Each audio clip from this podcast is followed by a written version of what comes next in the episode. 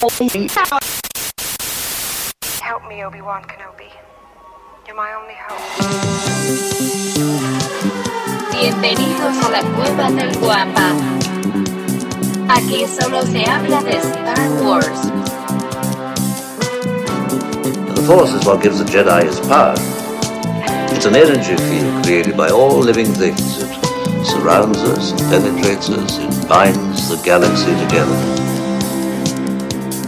It's a trap! We would be honored if you would join us.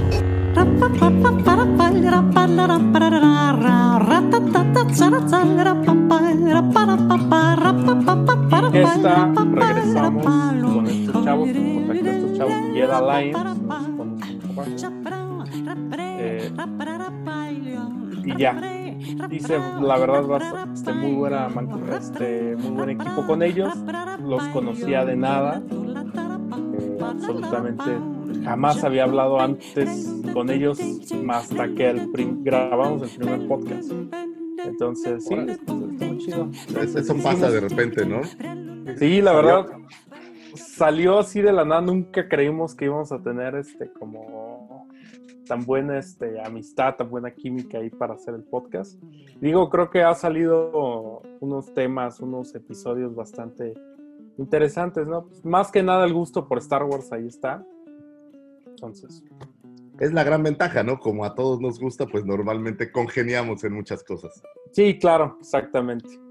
Es correcto. Este, y pues bueno, bastante ad hoc al tema del día de hoy. Este, obviamente esto viene más tardecito, todavía tenemos una agenda, una escaleta rigurosa y latigosa, diría el señor Lucifago, este, que cumplir. Pero precisamente queda muy ad hoc al tema, así es que los que están viéndonos en este momento, muchísimas gracias a los que ya se conect, a los que ya se conectó, Lucifago. Ya estoy aquí. No, ¿cómo crees? Ya tenemos por ahí. He checado, pero sé, sé, sé- sé que poco a poco van a ir, van a ir, este, van a ir llegando a esta reunión. Eh, pero definitivamente el tema del día de hoy es escabroso por un, por un lado. Y Ay, algún no, tema que no debería de ser escabroso, sin embargo, pues definitivamente no van a dejar mentir que últimamente el, el- el fandom de Star Wars pues se ha puesto un tanto, mm, ¿cómo decirlo? ¿Cómo decirlo sin que nos tumben la transmisión? Polarizado, polarizado. Ah, Fíjate que. Ok, mira qué palabra tan política. No, como el fan de Star Wars, no, hombre. No, no. Bien unidos. Y, y- Lo que sea que. Oye, lo que sea que signifique polarizado, pero está así el pedo. sí, no, no, no, no. Quedó dominguerísimo tu, tu término. Este, pero bueno, el, el- el- el chiste de esto es que el día de ayer escuché un- una reflexión muy triste, pero muy real. Y, eh, y la reflexión decía, no eres un fan de Star Wars si no odias Star Wars. Piénsenle, piénsenle, piénsenle, porque bueno, todavía ahorita en un ratito más vamos a darle, vamos a sacarle hilo a esa hebra, este, o era, o era al revés. Era, no, sí. Hebra al hilo. Vamos a sacarle Bueno, lo hebra sea. hilo. Como sea, el chiste es que le vamos a dar duro y bonito, vamos a nada más esperar que se conecten un poquito más para empezar con ese, con ese tema. Este, antes, pues obviamente, como bien saben, siempre nos gusta empezar con una recomendación y la recomendación de esta semana eh, me llamó muchísimo la atención el tema de John Boyega la semana pasada, cómo se quejó amargamente de ¿Y la compraste su novela o qué? y compré, deja su novela, su autobiografía Oh, no wow. autorizada. no, aparte, autobiografía no autorizada.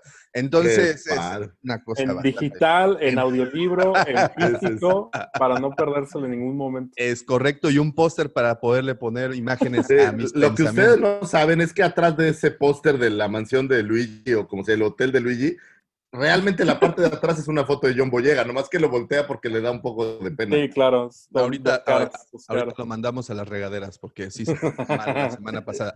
Pero bueno, yo, eh, me yo me arranqué a Walmart y compré los 20 monos que había de fin.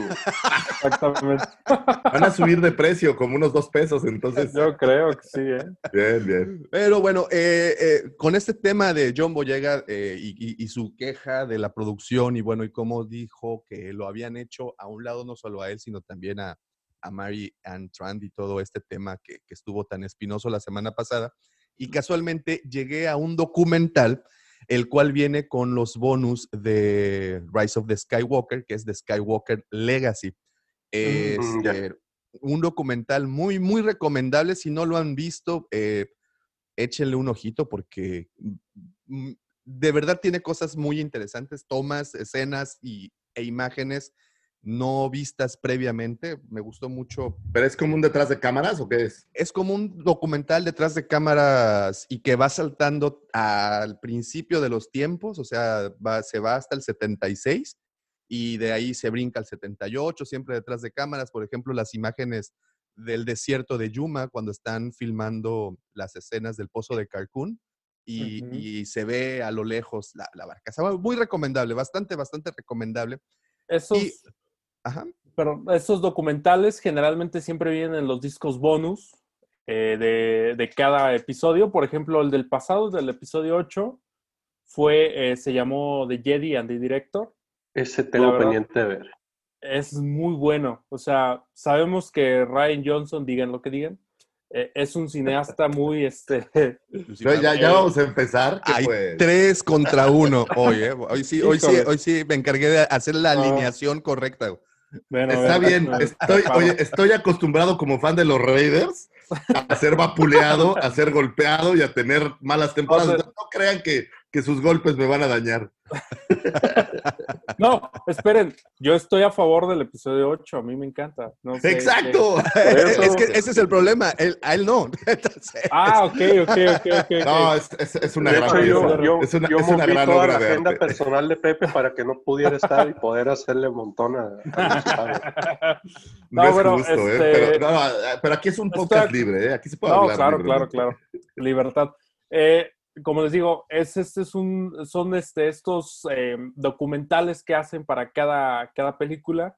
Especialmente los han hecho para los episodios de, eh, principales, eh, no tanto para Han, para Han Solo ni Rogue One, pero eh, sí están muy buenos, ¿eh?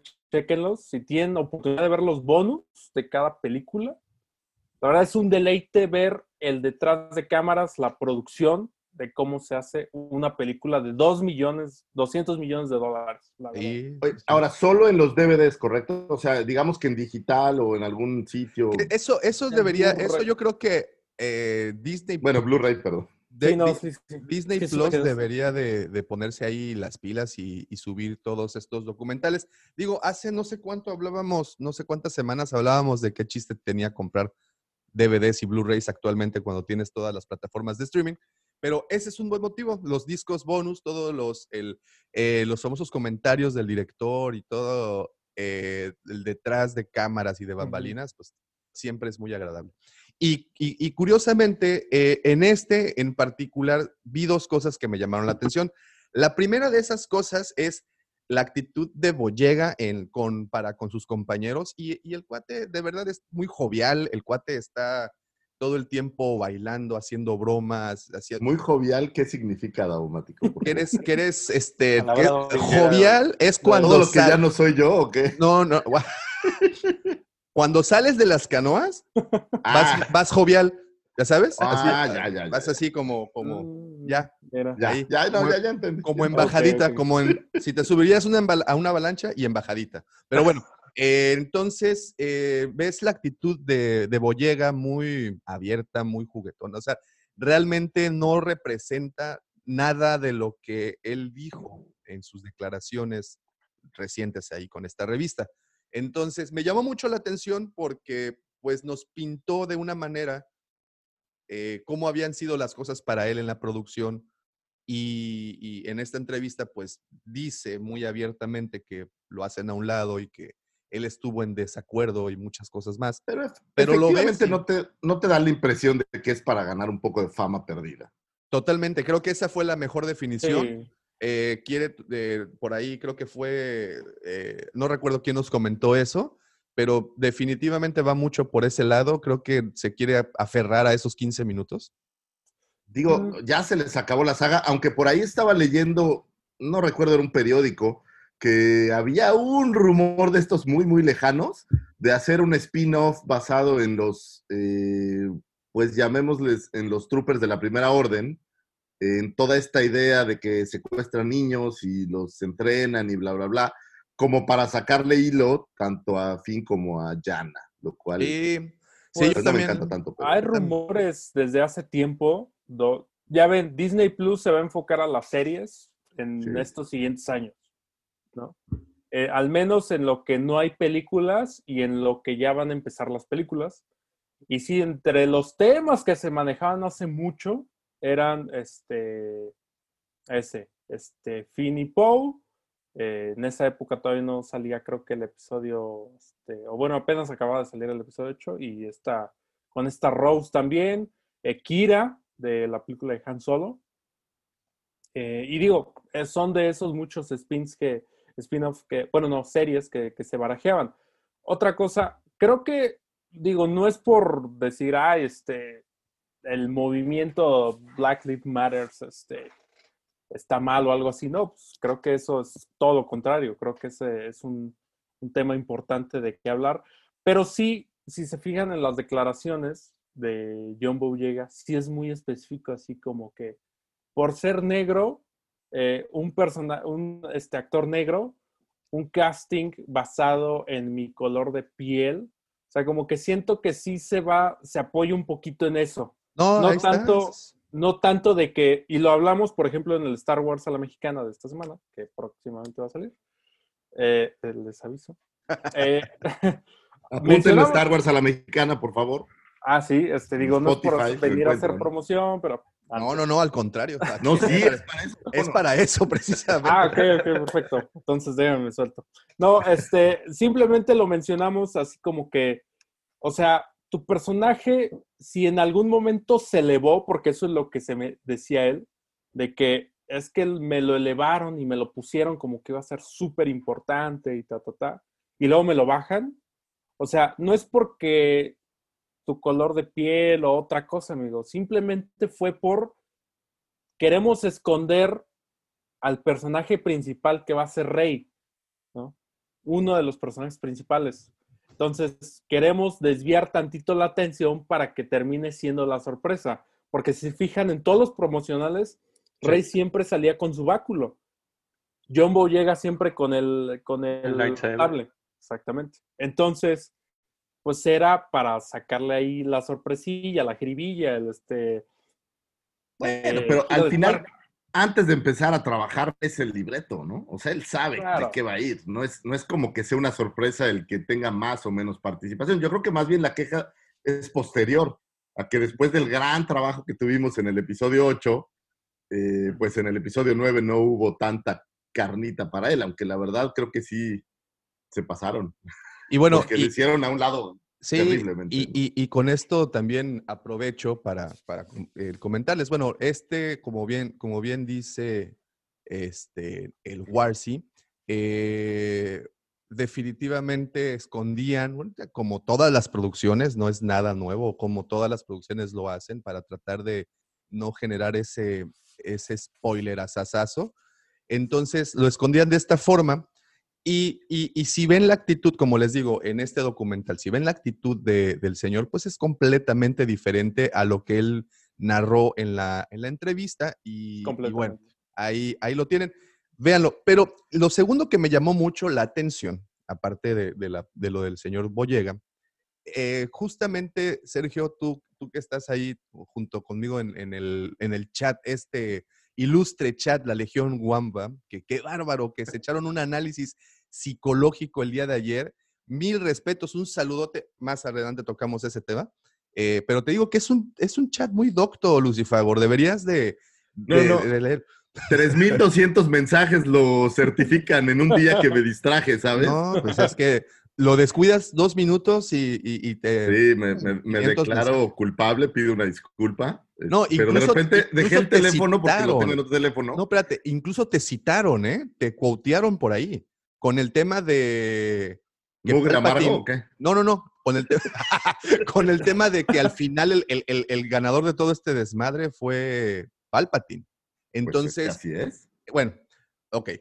El punto es que el día de ayer platicaban eh, que el episodio 8, y aquí híjole, pues ni modo, sí me voy a, sí, esto me voy a, a flagelar, autoflagelar con esto, pero tanto el episodio 8 como el episodio 9, la línea de los guiones, pues e- estuvo muy eh, apresurada. Eh, por ejemplo, el episodio 9 se trataron, trataron de resolver muchas cosas al mismo tiempo y eso lo hizo un tanto confuso y, y trepitoso. El- la velocidad del- de la narrativa era, era muy rápida, entonces sí te llegabas a camotar mentalmente.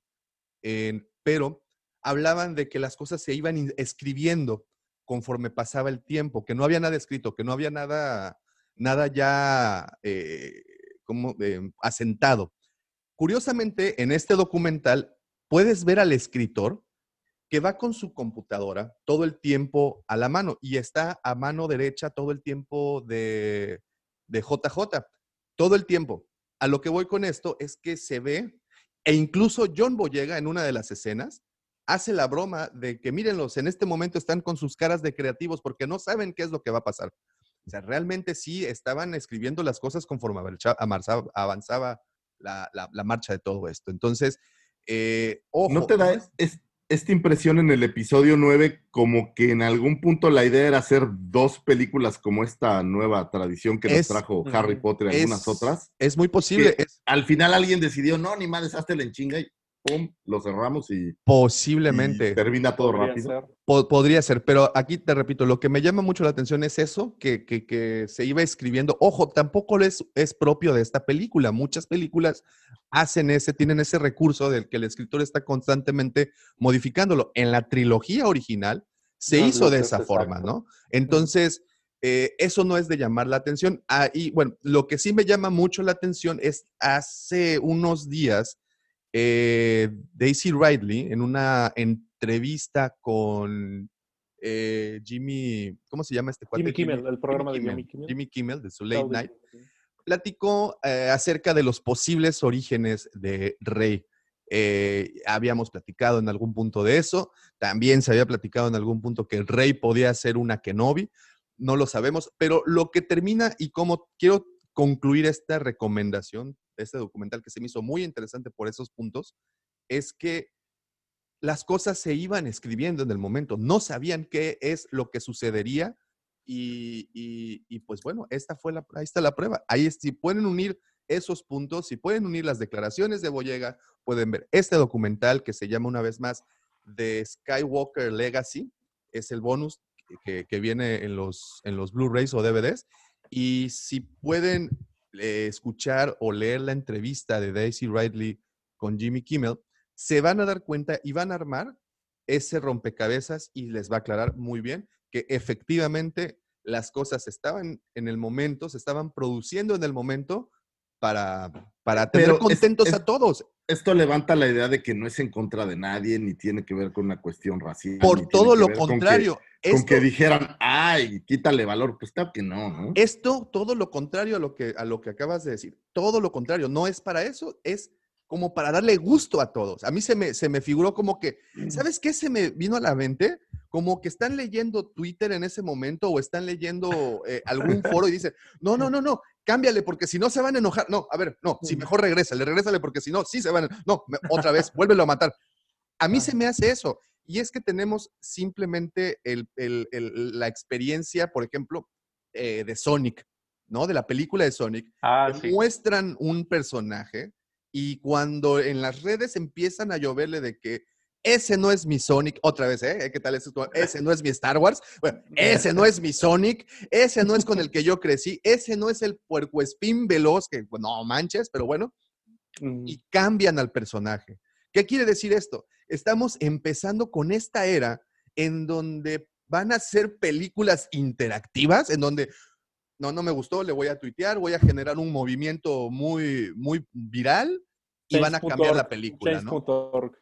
¿No? Ahí, ahí tenemos a los change.org y, por ejemplo, tenemos estos tipos de movimientos un poco más propositivos como el famoso hashtag Make Solo To Happen, ¿no? En donde se, se conectan y, pues bueno, intentan hacer cosas más interesantes. Pero, ¿qué es lo que está pasando? De verdad, la, la- la industria cinematográfica se va a acoplar con los fans, o sea, va- se va a sincronizar? ¿Ya lo- los escritores valen madres? Lo que, ¿Qué pasa? La, la verdad, yo, yo tengo mis dudas. Al final del día, tú contratas un director, una producción, para que sean ellos las cabezas de esta idea o de esta cinta o de esta película. Si bien los fans tienen cierta injerencia en lo que les gusta o no, pues es un proyecto enorme en donde ellos ya hicieron estudios de mercado a ver si a alguien le interesa ver un Batman con Robert Pattinson, lo cual a veces yo no entiendo, pero bueno. Y eh, digo, solo es mi, mi- mi idea amarga, pero estas cosas se estudian antes, o sea, y, y yo creo que no es tan fácil agarrar y decir, oye, pues cámbiale estas tres escenas. Una cosa es cambiar dos líneas de lo que va a decir un personaje y otra es literal cambiar una escena que ya estás produciendo, que ya tienes el escenario, si es que hiciste algún escenario. O sea, es, es un tema complicado hacer cambios fuertes en medio de la producción y cuestan. Entonces, si eres una producción con 200, 300 millones de dólares, pues puede ser que hagas lo que quieras, pero no todas las producciones tienen ese presupuesto. No, claro, Entonces- no, no, no, en lo absoluto. Creo que tiene que ver con eso. Perdón, y aparte yo creo que es este, eh, está, pues sí, es un tema ahí bastante en el que hay que meterse y este, en empedrado, ¿no? O sea, bastante escabroso, como se mencionaba. ¿Por qué? Porque los fans de ahora, y creo que no nada más de Star Wars, lo puedes ver, por ejemplo, cuando sacan el comentario de el, tráiler de, por ejemplo, de Batman, de la Liga de la Justicia, de Avengers y todo. Por más que Avengers tenga su fanaticada más grande, al final siempre hay vatos que, ah, es que esto no, ah, es que lo otro no, es que no se parece al cómic, ta, ta, ta. El En Star personaje Wars- no hacía eso. Este El tipo de personaje cosas, no hacía eso, exactamente. En Star Wars es muy similar, porque todos, y lo platicamos este, al- alguna vez, todos este, están, o bueno, algunos. Este, eso es otra cosa, creo yo, y es algo que, que siempre he mencionado. Uno que tiene páginas puede observar.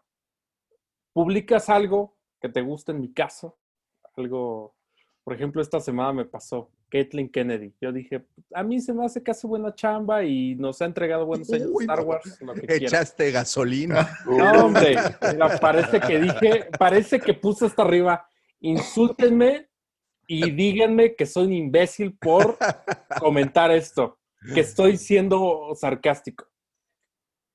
Eh, cosas así, resulta que mu- hay muchos comentarios, hay muchas interacciones positivas, me gustas, me encanta, ta, ta, ta, pero siempre los que terminan haciendo más ruido son los que nos gustan siempre, o sea, se pueden fijar y las interacciones positivas, me gustas, me encanta, ta, ta, ta, siempre son más, pero los comentarios son más, son más ruidosos, o sea, es menor la gente que tal vez se queja un poco más, ¿no?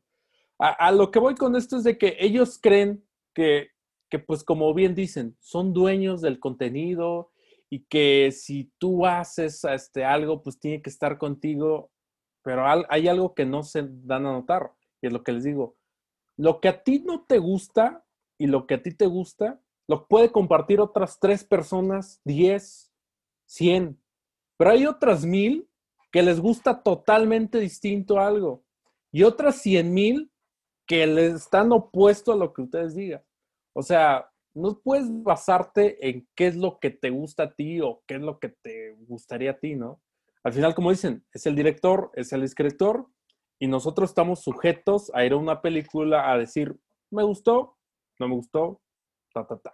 No puedes decir, "Voy- cambiaría esto, ta, ta. Pues, o sea, sí puedes decirlo, pero pues tampoco es así como que. Ahora, también la ventaja que hay hoy en día, y eso también es cierto, las redes sociales han acercado brutal a, a estas producciones o a estos directores o a estos productores. Entonces, ahora puedes opinar y tu opinión llega mucho más rápido que en los 70s, ¿no? En los 80s. Entonces, No, claro, claro, claro. eh, saben de inmediato cómo está el termómetro, pero el tema es que tú no sabes qué están haciendo en la película. Hay rumores, hay chismes, hay cosas, pero tú no sabes bien a bien si la película Ahora, trata de esto o de aquello. Imagínate- lo están haciendo, pues. Imagínate la cantidad de gente que trabaja en los equipos de producción como de Star Wars, por ejemplo, y, y mal que de repente entre uno de... ¿Cuántos te gusta que estén involucrados? ¿300 personas? ¿O me quedé corto? No, mucho más. Más, No, no, ¿Qué no has visto las a- letri- Oye, ¿no has visto las letritas? Cuando No, terminan son un buen, son un buen. Bueno, imagínate entonces que de, toda, de todo ese ejército, algunos se rompe en algún momento, ¿no? Y sueltan estas, esta información y les dice de qué va. Entonces, híjole, vamos, eh, la bueno, la recomendación, la recomendación. la recomendación es, es este, el documental de. Skywalker Legacy. Lo encuentran en los bonus de los DVDs o Blu-rays. ¿Sí, Checo? Un comercial. eh, hay un episodio de Star Wars a la mexicana donde hablan exclusivamente Ah, del, del documental. De hecho, lo escuché Ya no acordaba, anoche. pero de sí. hecho, lo- sí, sí, sí, es correcto. Es correcto. Escúchenlo. Están en Spotify, ver- ver- ¿verdad? Sí, estamos en Spotify, en iTunes, eh, ahí nos pueden encontrar, Star Wars a la mexicana, ahí se ve el loguito. Excelente, excelente, excelente. Pues ya saben, amigos. Y eh, también debo confesar que hay maneras ucranianas de ver este documental. Después. Claro. después les paso el dato, porque si no, si no, podrían culpar a Lucifagor que está eh, esparciendo conocimientos que no debe de hacer. No, No, no, no. No hablas idioma Sith. Bueno, Yo no soy así. Es más, la- ayer, les voy a confesar que ayer lo intenté en modos ucranianos y Oh. me salió un mensaje muy Es que- que... mi celular estaba contaminado con cuatro Eh, viruses. Sí, no, hay- no, no, no. Dije, ¿sabes esos- qué? No. No, e- eso es, lo tienes que hacer a fuerzas con una Lenovo, de esas que sacas en Coppel, güey. Ok, voy- Esas voy vienen voy blindadas, esas vienen Destinada a blindadas. morir, ¿no? Esas vienen, exacto, morir. esas vienen destinadas a morir. Y pues bueno, de esta manera tan interesante, iniciamos el episodio 90, ya, a 10 episodios de nuestro mítico episodio número 100, el episodio 90 de su podcast Hablando de Star Wars, traído para ustedes por la cueva del Y como todas las semanas, engalanando este friki changarrito galáctico, se encuentra conmigo, mi querido amigo, por supuesto, su amigo, aquel que denominaron el niño bien de Canto Bay. Ese que le puso la E mayúscula a la palabra elegancia en Mos Eisley. O aquel TIE Fighter que viene surcando el cielo, disparando blasters a lo profundo de sus corazones. El segundo sol de Tatooine, él es arroba Lucifagor. Muchísimas gracias. Y este programa no podría ser posible, no podría llegar hasta sus closets, sus baños, sus escritorios godines o donde sea que nos escuchen. Sin la mente siniestra, ya popularizado, siempre invitado, nunca igualado. Cita el amor, Mandaloriano del corazón, Justin Bieber de la Riviera Mayo, Chayán de la 139, nuestro Tosken Rider de Playa Mamitas, y aquí en la señora Carmen, la administradora de ese bonito establecimiento conocido como Las Canoas Bar, siguiera llamando, tú sigues siendo. El señor arroba tabomático. Muchas, gracias.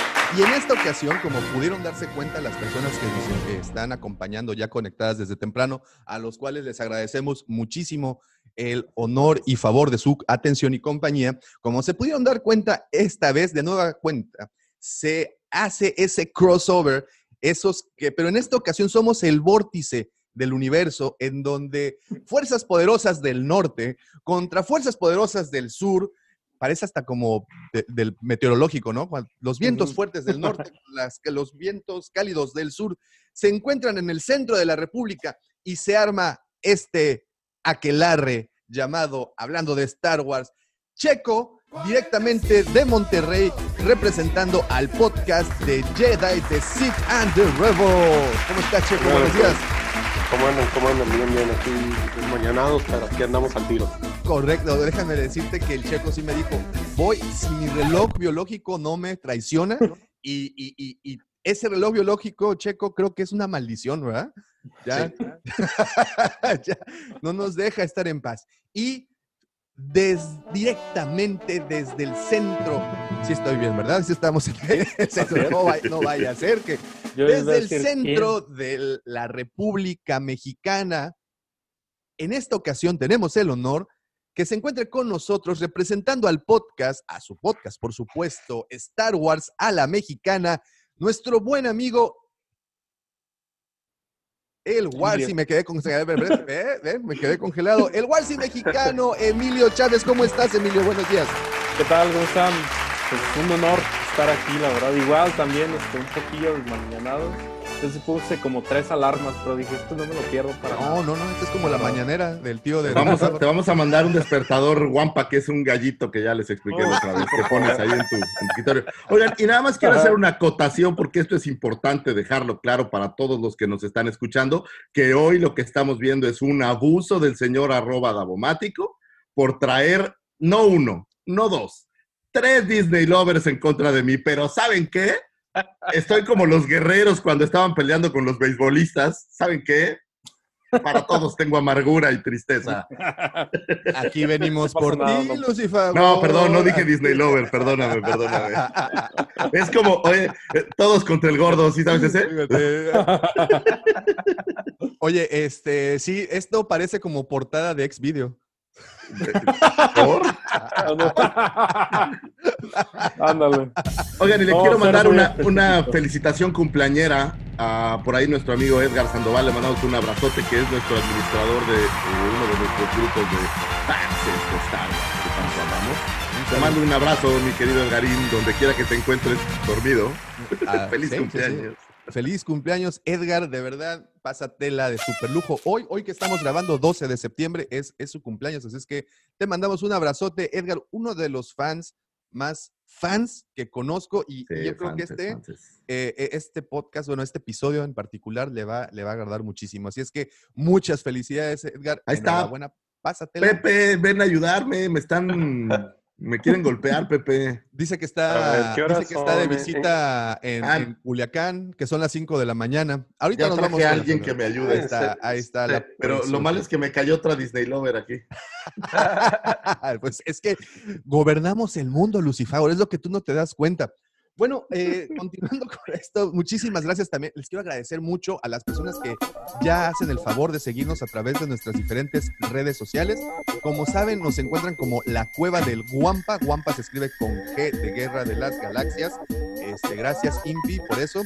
Pero eh, nos pueden seguir, ya saben, YouTube, Facebook, eh, Instagram, también tenemos Twitter, eh, estamos también en Tinder y por alguna razón en TikTok también nos pueden encontrar. Muchas gracias a las personas que nos siguen.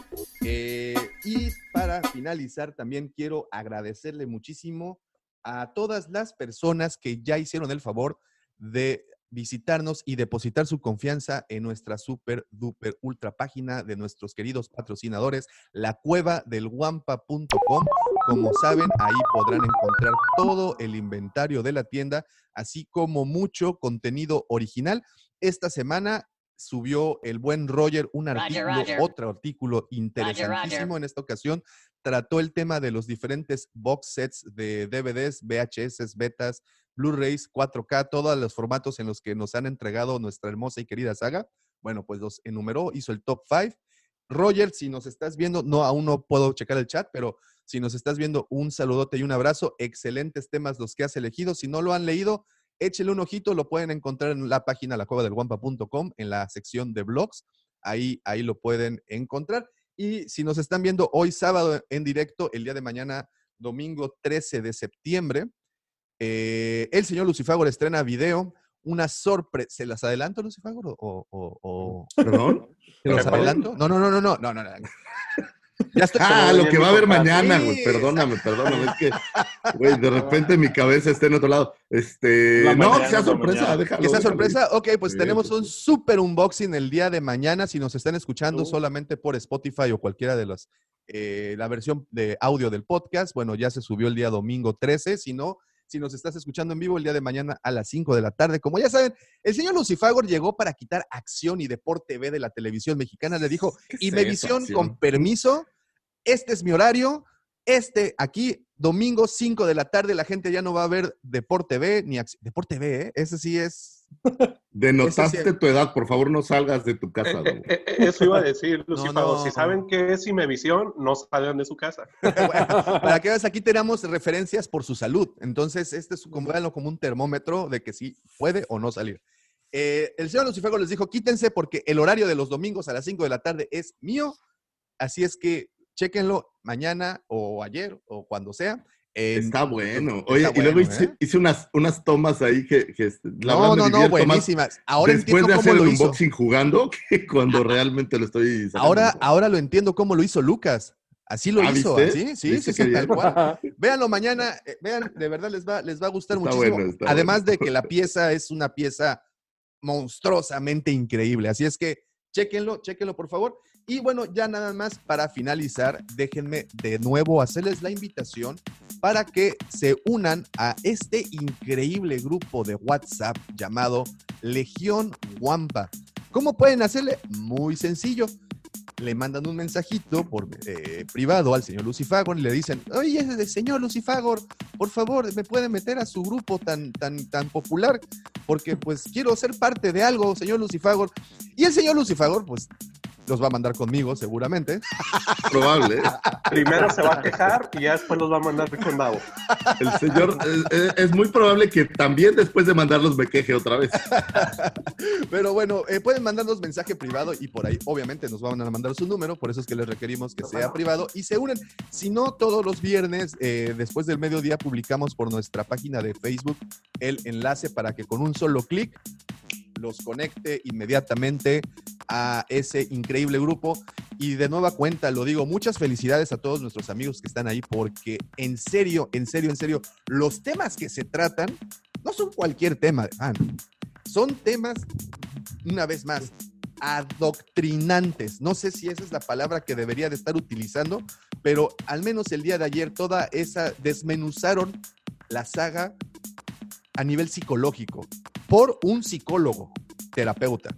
Entonces, ese es el calibre del grupo que se está manejando. Como te digo, se, pasan libros, conciertos, eh, eh, no sé, es algo fabuloso. Si ustedes no tienen nada que hacer en todo el día, pueden pasársela leyendo, porque todo el día están mandándose mensajes. Si no, pregúntenle al señor Lucifagor cómo, cómo, cómo recibiste Sí, tu me- teléfono. Me distraje un día, literal un día, y ayer por la noche había 3.200 mensajes. Y les digo la verdad, a veces es complicado seguir los 3.200, pero Nada más busca cuando, Pero- cuando te arroben. Te mareas ya. así como que. Sí, no, sí, porque pero- siempre que alguien me arroba es para decirme que estoy amargado, güey. Entonces ya. No, no, es de como- hecho, como te dije, el día de ayer te, te citaron y, y, y, y- y, o sea, y con... Oye, el psicólogo dijo, bueno, pues es un cuate que ha sufrido mucho y que ha tenido problemas y que... o sea, te tomaron como ejemplo, güey. Eso es algo, eso es algo digno de mencionar. Pues bueno, únanse a nuestro grupo Legión Guampa. Ahí los pueden, eh, van a encontrar mucha, mucha, mucho entretenimiento.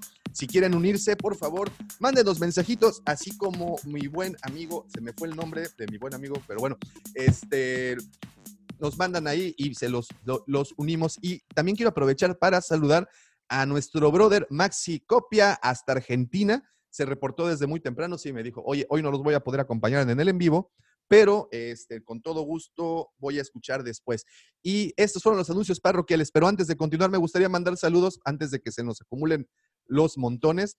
Híjole, estoy viendo los saludos, ¿eh? yo, chin, ya se nos acumularon mucho. Bueno, eh, un saludote para Apocalíptica Painkiller, Pica Raymond, Giancarlo Pechetto ya está con nosotros. ¿Cómo estás, Giancarlo? De los principales eh, colaboradores también de ese chat que les digo, siempre lanzando ahí muy buenas eh, este, opiniones. También está por aquí el buen Pepe. ¿Cómo estás, Pepe? Saludos hasta Culiacán. Dice que son las 5 de la mañana. 5.48 de la mañana en Culiacán. Dice que está de visita en Coruscant. dice Mario Mir, grandes y cariñosos saludos desde Chile. Eh, ¿Qué dice Roberto Castaña? Oh, ok, ok, ok, ok. Tenemos aquí un hater. No importa. No, no, no, no venimos a, a este. ¿Del programa? Sí, sí, sí, sí, sí. Pero no pasa nada, no pasa absolutamente nada. Pero También te oí una, un oí una fórmula brutal para el hate que me encantó. Es bien fácil, fíjate, agarras Ajá, tu computadora o tu celular, lo que sea que estés utilizando, ajá. y lo apagas y te cambias de canal y ya. Se acaba, no tienes por qué sufrir con lo que nosotros digamos. Puedes ir a Sí. Eh, No pasa absolutamente nada. También tenemos cabida para eso. Y también te mandamos un saludote, Roberto. Eh, de nueva cuenta, Giancarlo, otro saludo. Terminaría siendo como los videojuegos con varios finales hechos como decía, decidas jugar. Ah, bueno, eh, con respecto a que se va modificando, ¿no? También Pepe Mendoza este, dice, es, en varios juegos de Star Wars hay diferentes finales. Por ejemplo, en Knights of the Old Republic, creo que también The Force Unleashed. Eh, dice David, llegué temprano, sí, llegaste a justo a tiempo. El profesor Roberto, ¿cómo está, profe? Saludos hasta Argentina, buenos días, saludos, Pepe Mendoza. Eh, Mm. También mandándole saludos al profe. Mike González, ¿cómo estás, Mike? A Mike le debe Doña Carmen un saludo porque se llevó una pieza increíble esta semana. Hola, mi vidos. Les mando un besito. Eh, el arquitecto Daniel Fleiman, saludos cordiales, Guampas. ¿Cómo está, arquitecto? Muy buenos días, gracias por estar conectado. Eh, dice, a ver, a ver, eh, Rich Aguilar, buenos días, un saludo. Eh, 29 Atlef, saludos a todos, soy nuevo escuchando el podcast, recién lo descubrí hace dos semanas. Vientos, muchísimas gracias y esperemos que no, no decepcionarte como al, al buen amigo Roberto que ya nos mentó la madre. Ah, no Ah, es cierto, sí, no ¿no? no nos mentó la madre. No, no, no. ¿Quieren que les lea el, el saludo, Hate? Sí, léelo, Ah, léelo. A ver, ok, no lo va. veo, yo quiero disfrutarlo también. No Ah, veo, va, ¿eh? es que, es que fíjate que este, YouTube tiene esta, esta cosa que oculta los, los, los este, mensajes haters, pero Ah, no no importa, ya lo hice visible. Ahí está, dice. Roberto Acevedo. Imbéciles, se sienten conocedores. Hay mejores cosas realizadas por fans que los mismos estudios realizan tan solo cortos de Star Wars. Se ven con esencia, reitero, son unos imbéciles. ¿Ok? ¿Pero se refiere a los estudios o a nosotros? Yo creo que a mí, No, a los estudios, yo creo, porque... bueno, pues que nos... que porque ni me conoce, ¿cómo puede decir? Digo, sí soy amargo y todo, pero así no es imbécil, pues digo. Yo lo único que le diría a ese, a ese compa, a esa, a esa, a esa raza, pues, pues velo, disfrútalo. Digo, si te gusta, más este, el ese, no sé si recuerdan la esa fan film de Darth Vader, Oh, buenísimo, sí. buenísimo. Sí, sí, sí, de, bueno. de Darth Vader, pues que la disfrute, pues oye. Sí, pues, pues al final no pasa nada, hombre. Esto. Es que mira, ¿sabes qué? Los, los, los haters, los que llegan, y por ejemplo, a mí me dijeron con lo de Caitlyn Kennedy, dijeron, ah, es que escribes tus pende. Le dije, pues espérame, no te estoy agarrando aquí así obligándote para que lo No, leas. No, no, no, o no, sea, no. no, mira. ahí, Tranquilos, si pero lo mira, leer, Hay gustos para todos. Gracias por compartir que no están de acuerdo con nuestras ideas. Ah, Digo, claro. pero pasa absolutamente nada, no pasa absolutamente nada. Los queremos a todos. Así es, así es. No lo compartimos, pero se respeta. Así como Lucifagor tiene cabida para odio, yo tengo cabida para amor, así es que no te preocupes, hermano. Aquí todos somos eso. Rich Aguilar, el grupo más fregón, no puedo decir la palabra, de la galaxia. Es correcto, Rich. Dante Gutiérrez, ¿cómo estás, mi querido Yuna? Muy buenos días. Saludos hasta Jalisco. Mike González, domingos de unboxing con Lucifagor y el Wiri Wiri. Ah, ya lo hice por Está, viejo, ¿eh? güey. No, no, no, no, no, no, no, es que relacionó Imevisión, Lucifagor. Ah, ok. Ah, ya me cayó, me cayó. Eh, Jacom, perdóname, Jacom Lugo fue quien me mandó mensaje eh, el día de ayer para que lo uniéramos. Bienvenido, Jacom, muchas gracias por estar conectado. Saludos desde Reynosa y eh, que lancemos, dice nuestro buen brother Yuna, que lancemos al buen Robert al Sarlacc. No, no, no, no, no, no, para nada. Ya le ven que ta- hasta Boba Fett. Entonces, Es mejor no. Mejor, Referencia mejor No, no, no, mejor. hay, ah, oye, y, y- y digamos que la broma de lado, hay lugar para todos, todos Ah, los claro. comentarios aquí estamos abiertos. Lo único que yo les pediría, si es posible, pues no hay que ser groseros, digo, Ah, no pasa nada. está bien que no estés de acuerdo, pero pues pasa ser grosero y esas cosas, pues no, no Acuérdate, tiene... acuérdate no que el tiene morbo, razón, el morbo hace rating, Lucifer. Déjalos que sean groseros. Necesitamos levantar el changarro como dé lugar. Sí, pero el problema de que sea grosero es que su comentario lo banea directo YouTube, entonces Ah, es un sí, comentario sí, que nadie lee, no tiene sentido. Pues digo, exprésense, no pasa nada. correcto.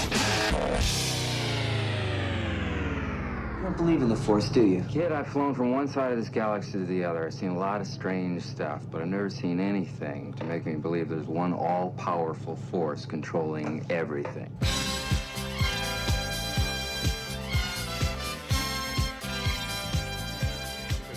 Es correcto. Muy bien, señor Lucifagor, hacer los deberes en lo que nosotros empezamos con las noticias muy rápidas, porque creo que el tema de hoy sí nos vamos a extender un poco, así es que le voy a dar mucha velocidad a las noticias para que lleguemos inmediatamente. Y bueno, el primer eh, punto en la agenda fue el artículo que publicó Entertainment Weekly, donde nos mostraron fotografías de la producción del Mandaloriano de la segunda temporada.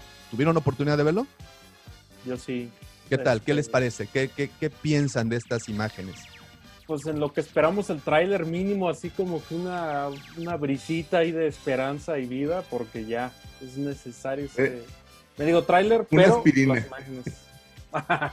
Exactamente, una aspirina. Una pero sobadita, sí, muy buenas imágenes. Típico de un Vanity Fair, Entertainment Weekly, que son los que Siempre andan cubren, ¿no? tomando, ajá, cubren los, los detrás de cámara. Eh, muy reveladores. Este, bueno, no tan reveladores, pero sí. No tanto, ¿no? Yo sí, me faltó, la verdad me faltó ver en un back así como uno de los cuernitos de Azoka o algo así que dijeras. Ándale, "Ay, exactamente. Fíjate que yo, yo nada más vi las imágenes, pero yo estoy tent- todavía tengo ese conflicto existencial de si voy a ver o no el trailer.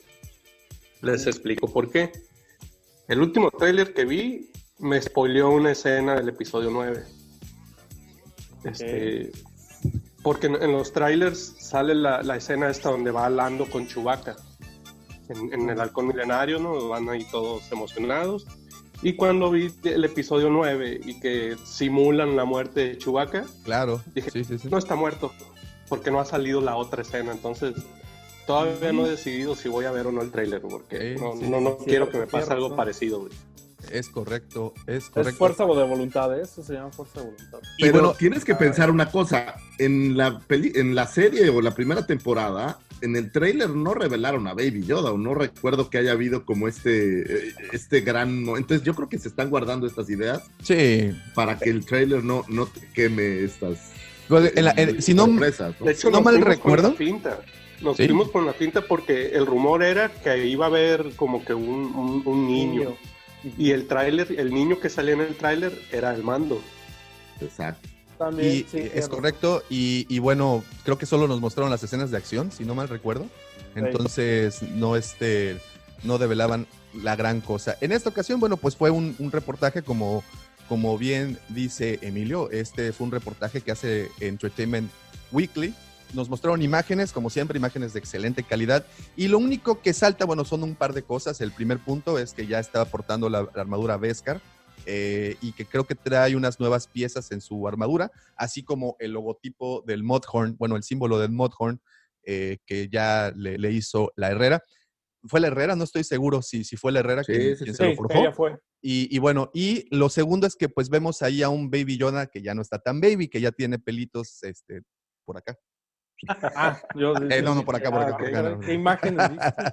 no, o sea, por las que nos están Yo quiero verla. La, cabeza, de arriba. Gracias por Las- poner esa imagen en mi cabeza. Oye, pero ¿estás hablando de las imágenes de YouPorn o estás hablando de No, no, Vanity no, Fair? no, no, de lo que, de lo que van, Ah. no, ni siquiera de Vanity Fair, de la otra, de Ah. Entertainment Weekly. Entonces, Perdón. no, no, no, ¿qué pasó? ¿Qué pasó? Pero bueno, el punto es que eh, nos muestran estas imágenes, efectivamente, como, como mencionan, eh, poquito nos dan a entender ahí tantito, pero con, pero con eso suficiente para enardecer a todos los fans inmediatamente. En eso para causarles Sí, sin duda. ebullición. Pues bueno, ahí está eh, esto del artículo de Entertainment Weekly. De verdad, sí me gustó mucho eh, las fotografías. Podemos ver ahí, creo que sale Griff Carga, sale esta eh, Cara Dune también. Está, aparece, bueno, obviamente el mando eh, con su morralito y en el morralito viene cargando al chamaco.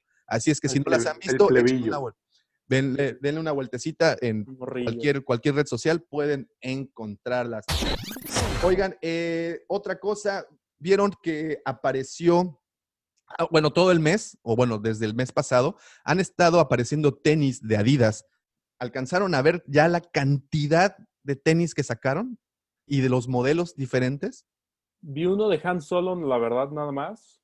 Este, pero mira, como yo vivo en un ranchito así medio que quiere ser ciudad, que quiere ser algo, acá no llega casi nada, entonces ya ni me emociono, la verdad, porque llegue algo o que tenga conocimiento de algo así grande. Pero sí, sí lo vi. grande pavimentado. Sí, la verdad, sí. Pues fíjense, salieron nada más ahí para que, para que se den una, una pequeña idea. Salió ya, bueno, habíamos visto el de Boba Fett, los tenis de. Boba Fett que habían aparecido. Vimos también por ahí en algún momento los de. C-Tripio dorados, así padrísimos para que vayan a las noches de canta canta en las canoas. Eh, también vimos eh, por ahí, si no me equivoco, también pudimos ver los de Han Solo, como mencionan. El día de ayer yo conocí los de Leia, blancos completamente, con la- en el talón traen la palabra Leia.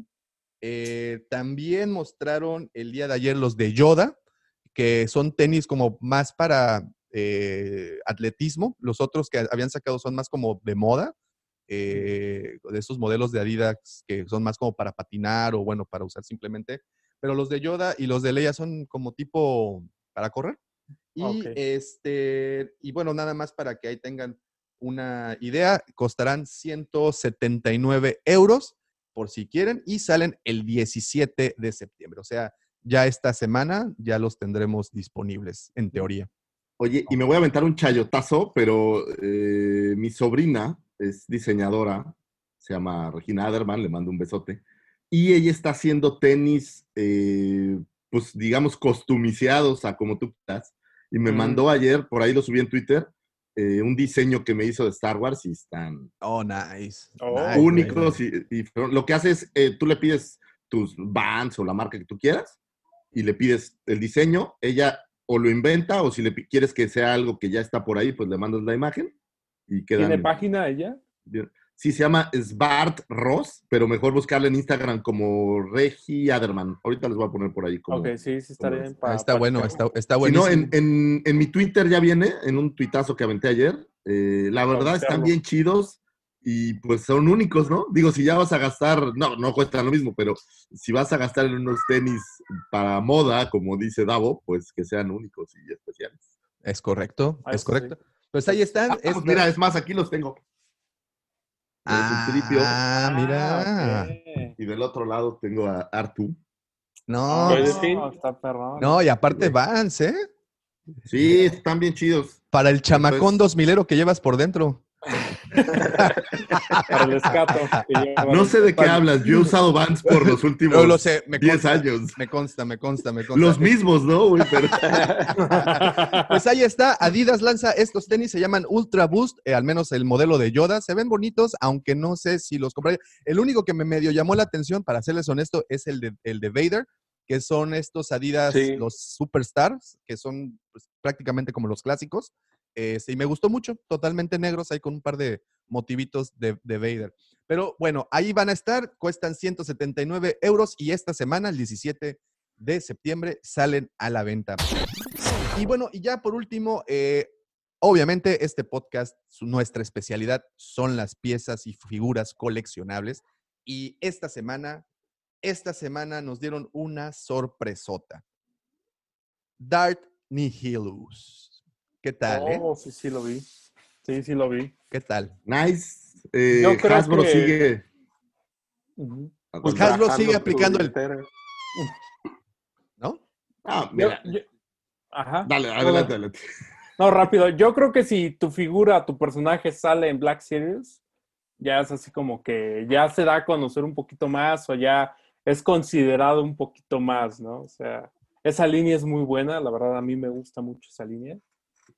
Este, entonces, sí, es bastante chula, bonita. Ahora, yo lo platicaba justo en el video que va a salir el domingo, pero ahorita he platicado con coleccionistas y hay muchos que se quejan y es que Hasbro se pase la, la verdad, pero el tema es que esto no se planea de un día para otro, no es que Hasbro dijera, este, hace tres meses voy a sacar 35 figuras este año. O sea, esto lleva años de estar preparando y decidiendo y buscando y bla, bla. Entonces, esto es parte de un seguimiento que ya tienen y nos han inundado sin duda alguna, pero creo que Hasbro también lo que ha buscado es llenar, eh, no para un coleccionista que compra todo, como mi buen Jaff, le mando un abrazo, sino para que haya figuras para todos. O sea, que la que te gusta siempre la encuentres Davo. Entonces, este, creo que lo que está buscando Hasbro es eso, simplemente tener mucha diversidad y que todo el mundo tenga al personaje que, que más le gusta. De hecho, y lo que también está chido es que poco a poco también siguen trayendo cosas del universo expandido. O sea, Es no, no, no es así como que lo cortaron de tajo y ya no existen, ¿no? O sea, te siguen trayendo esos personajes y seguramente vamos a ver a un Malak, vamos a ver a este, ¿cómo se llama? Darth Sion. eh, se me fue la, la, la, la que es, es parte del, de, ¿cómo es? Tri, trimburato, no sé, no sé cuál es la palabra, pero que es, es cómo- Nihilus, Darth Zion y... eh, ¿Talon o quién? no, no, es, es, es otra. Ahorita me acuerdo del nombre, pero se supone que es así como un equipo de Sith, eran tres. pues ya nos dieron a Nihilus. El otro ¿Malak? es Darth Sion. ¿No, Malak? No, Darth Malan es el, el, como que el rival de Revan. No, Traya, Darth Traya. Mm, Ok. Entonces, seguramente en algún momento el- nos lo van a dar. ¿Mande? Digo, poco a poco están sacando y están juntando el equipo del universo expandido y para que vean nada más ahí para todos los haters, no, el universo expandido no se ha desaparecido. De hecho, es una fuente inagotable de ideas e historias que estarán utilizando a lo largo de los años. Así es que ahí está Dark Nihilus. Dicen por ahí que es un repack. ¿Quién dice? A ver, déjame, déjame. Eh, Oh, ah, mira. Anakin Skywalker dice, está bien chido el repack del cuerpo de Darth Maul. es que sí, sí se parece, ¿no? Sí se Parece parece. que sí. Y entonces sí, sí. Anakin. No lo dudes, ¿eh? no es una práctica extraña. Sí, no, claro. Para nada, para nada. Pues ya sabes, ahí desde Kenner, ¿no? Con, con Leia y, y Lobot. Eh, Reci- reciclando pantalones todo el tiempo. Bueno, las, las patitas de Gamorrean con el fraile Talk. Ah, oh, de- sí, sí, Por ejemplo, por ejemplo. Pero bueno, ahí está. Ese fue Dark Nihilus. También eh, nos enseñaron por ahí algo de Lego. No sé si vieron la Uf. cantina. Se ve perrísima. tremenda. Va a ser de esta serie de Lego que es como de élite, ¿no? Como se llama, la serie se llama Master Builders Series. Es Sí, una serie, o- obvio, para, para, no, no es para niños. De hecho, en la caja trae el más 18 porque pues sí son muchas piezas. Estamos hablando que son 3.187 piezas en- y aparte traerá 20 figuras que incluye a Ponda Baba, incluye al Dr. Eva San, incluye a muchos personajes muy interesantes. Y esto Ah, pues tendrá trae los músicos de la cantina, ¿no? trae los músicos de la claro. cantina. Eh, de hecho, si vieron las fotografías, es un set muy grande, o sea, se ve bastante interesante y bueno, obvio, por el- los interiores están muy bien hechecitos, ¿no? Y tendrá un costo de 349 dolaritos. Sí, ya, ya vi la Así de página. grande es. Ahí está en siete. Ya lo puedes comprar en preventa y sí está como en 7 mil. y Sí, sí, es una- Tengo que es- varos. es una escoger si me compro los tenis o el Lego. O, o, o- ¿Cómo? o- o ¿Cómo por dos? tres meses. Tres, exactamente. No, pero fíjense que a este set sí le echaron un poquito más de ganas porque el anterior, no sé si recuerdan, es Bespin, fue Bespin. El final mí- de, de Bespin. Si me preguntan, que no me están preguntando, pero si me preguntan, Bespin es mi planeta favorito, mi locación favorita, por temas de nostalgia y todo lo que quieras. Es, para mí es un escenario hermoso. O sea, es el escenario perfecto. Hay muchos planetas que me gustan, ta, ta, ta, pero Bespin me encanta, pero ese set de Lego sí como que lo aventaron así muy por más y nada más como que le pusieron cuartitos. Lo que llamaba la atención era el Slave One de, de, de Boba Fett, pero o sea, se veía muy simple. Este sí se ve como con más vida, con más, este, Sí, muy detalladito, ¿no? muy detalladito, los vasitos, como dicen los personajes. Hay hasta un speeder ahí, este, que se ve, este, ahí afuera. Dubax de- también por ahí. Ah, un Dubak. exactamente, los Stormtroopers. Entonces, eh, sin duda, yo creo que sí le echaron ganitas. Lo- digo, los de Lego siempre le echan ganas, perdón, Mucho amor, Eh, mucho amor. mucho Sí, sí, amor. Pero en cuanto a sets, creo que este sí se pasaron de lanza con, con Sí, Star Wars. sí, sí, está muy bonito. Pues Oye, el tema es que vamos a empezar a ver seguramente un set de cada lugar o de estos emblemáticos, ¿no? Yo estoy esperando uno del castillo de Java, que seguramente en algún punto habrá algo impresionante al respecto. Deberían de sacar el castillo de Mustafar. Ese, ese, ese para que veas, creo que. Ya existe. ¿Ah, ya existe? Ah, Oh, Lo, lo que existe pasa es que una hay, algunos que existen, pero no en esta serie de Master, Master. Builders o cómo, cómo sí? Master Builders. Sí, Master Sí, o Builders. sea, es una versión así como muy básica, la verdad, Sí. de, de- del castillo, pero está buena, yo creo que sí está, está curiosita la, esa, esa que dices. Sí, sí, Me sí. gusta como para hacer una mesa de centro. Alguna vez vi a un halcón milenario y hacían una mesa de centro para tu sala, que le pongas el set, un cristal. Oh, y, sí, sí, pues, sí, desde claro. arriba lo veas. Pues ahí está. Y sí se ve, la verdad es que sí se ve, se ve muy genial. Oigan, eh, rapidísimo, aquí nos menciona también nuestro brother Rich Aguilar, también el 5 RC Trooper que mostraron. ¿Lo vieron? Sí, Sí, Fipes. a para la Vintage ayer, ¿no? Collection, ¿no? Sí, para la Vintage Ah, ok, Collection. ok, ok. Apenas ayer, sí. apenas ayer lo mostré. Digo, Bueno, ya había estado ayer. rumorado desde hace, desde hace un tiempo, pero pues finalmente nos lo muestran. Se- eh, yo creo que es, ahora que hablas de los repacks, creo que es un repack del... eh, acaban de sacar a Fox, no, no Fox, a No, a Wolfie. Cara. uno de, A Wolfie. uno de los clones, a Oh. Wolfie, perdóname. Y se ve igualito que Wolfie, ¿no? Nomás le pusieron aquí los eh, cargadores y algunas cosas. Entonces me parece que es como un repack, pero, pero bueno. También ayer Fives mostraron nomás le tatúan el 5. ¿Cuál, cuál, perdón? A Fives nada más le tatúan el 5 en la, en Sí. la Ah. cara y ahí estuvo, Sí, ¿no? Listo, sí. Y le cambiaron la el color de la caja y ya, Eh, creo. exactamente. Y con eso. ¿Ibas a decir? Ayer presentaron eh, una figura de los estos Sideshow Collection, de los Maitos, que son así más como figuras.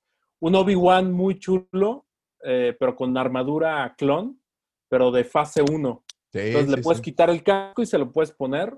Se ve muy eh, tipo eh, Clone Wars 2003 de Tartakovsky. Eh, se ve mucho de ese estilo el, el Obi-Wan. Y está parado sobre un droide, super droide de batalla, así como que lo está pisando. Se ve bastante chulo. Pero sí, igual. Las- figuras este, cariñositas, pero muy chulas. Maitos es una de las cosas más increíbles que Sideshow pudo haber chido. planeado, ¿no? Entonces, pues ahí está. Y bueno, y por último también nos mostraron un Babu Freak. Ese sí se me antojó, fíjate. Ese tendrá un costo de 24 dolaritos. eh, está disponible a partir del 17 de octubre. De nueva cuenta, eh, Disney haciendo es de un- las suyas. Es una versión plush, ¿no? Es como el Yoda. Este Es que como salió, el son The como- Child de, de Mattel. De hecho, son de Mattel. Ahí en son una man- como rellenos, pues, o sea, no son propiamente Sí. figuras, son Y pareciera ojo. más bien un peluche, a lo mejor va a pero. Y no, y no quiero decir nada que esté fuera de lugar, pero son de cabeza dura, ¿no? O sea, o sea, de cabeza de plástico, pues. Ah, sí. Pero Ah, bueno, pero es- es- eso no lo vi ese detalle, es Mattel, no es es Hasbro. Mattel, es esta mancuerna que está haciendo Mattel con Hasbro, este pequeño apartado que tienen en donde han aparecido, eh, pues ya vimos The Child hace unos, hace unos meses, dos versiones, si no me equivoco, de, de esa figura. Y bueno, ahora Babu Frink, eh, con este esfuerzo que está haciendo eh, Galaxy's Edge y Target para acercar, en teoría, Este esfuerzo es una peladez. Quise, sea, disfrazar, quise disfrazar las verdaderas y negras intenciones de- del maldito ratón, pero bueno, eh, ahí están acercando Galaxy Edge a Target. Todos estos son exclusivas de Target eh, y, y- y pronto de otras muchas tiendas. Porque que por cierto es, curioso porque no hay. Entré a buscar eh, pues al DJ o alguna de las figuras que han salido con Galaxy Target, por ejemplo a, a Hondo, y en todos lados te dice, ah, cómprala, ¿no? Pero no hay, en ninguna No. tienda hay disponible, ¿no? Entonces, Es correcto. Es correcto. Y pues bueno, señores, con esto terminamos el repaso del día a día de Star Wars, el semanario de noticias. Y con esto, este es el cue, precisamente, para esa bonita sección que todos los amantes de las agendas y los calendarios esperan. Si ustedes sufren de esos silencios incómodos cuando van a sacar las copias ahí con Jorgito, o cuando va con la Yolis de recursos humanos y le dice, oye Yolis, y les dice así, espérame tantito, estoy ocupado haciendo tu renuncia.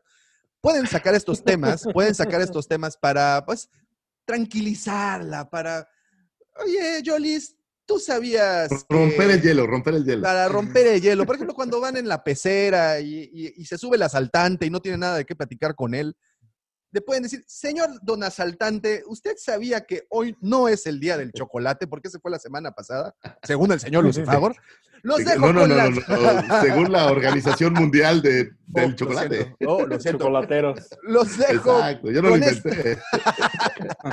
Los dejo con esta bonita sección. Las astroefemérides del señor arroba Lucifago. Muy bien, muchísimas gracias. Lo primero que necesito decirles es que finalmente la NFL regresa. Gracias NFL. Tuvimos un partidazo donde los jefes le dieron un, pues un repasón a Houston, como parecía ser obvio. Y este año se estrena en estadio para los Raiders. No quiero decir que yo le vaya a un equipo, ni mucho menos.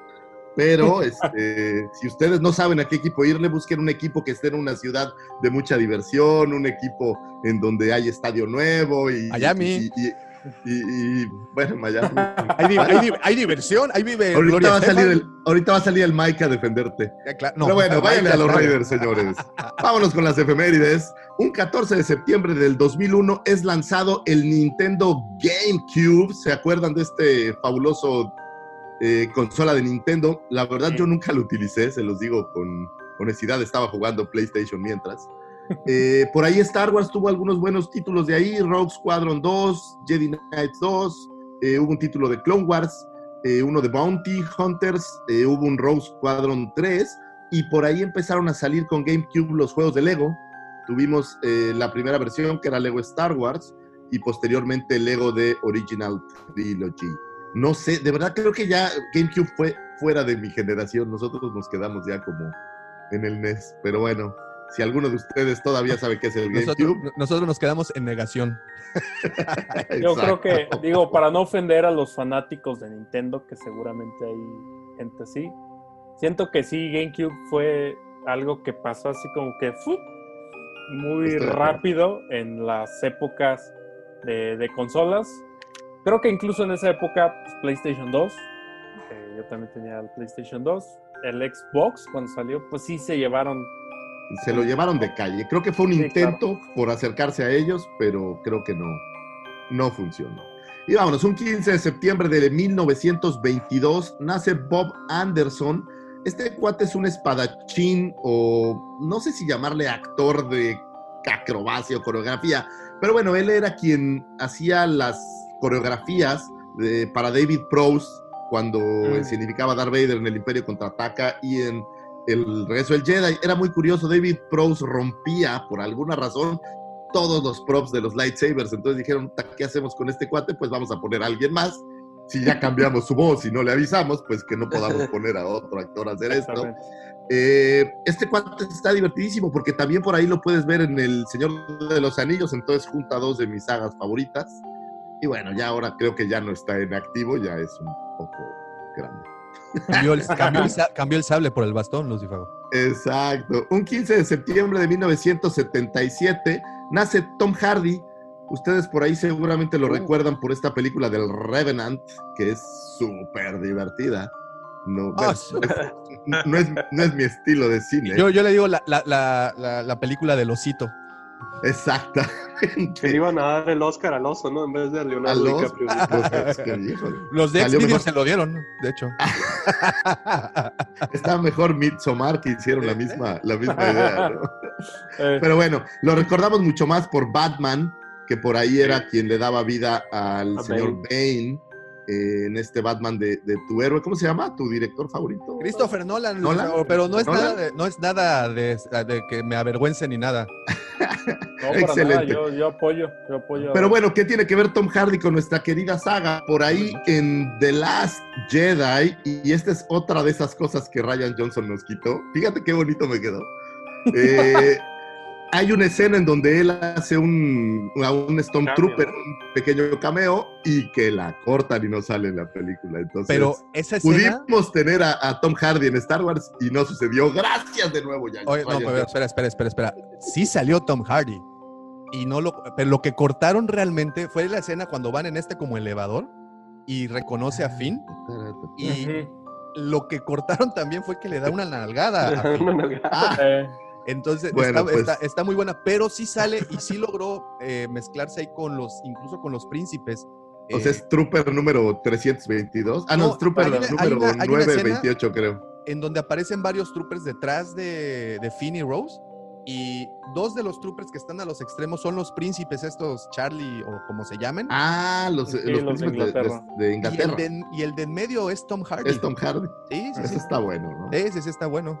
Está bueno. Pues Aparte bueno, de- nunca lo sabremos porque como no se quita el casco, lo siento. Un 15 de septiembre de 1981 nace el señor Ben Schwartz, que es un eh, actor norteamericano que le diera voz a BB-8. Honestamente, yo no sabía que BB-8 tenía un personaje, pensé que era un sintetizador. Sin embargo, no.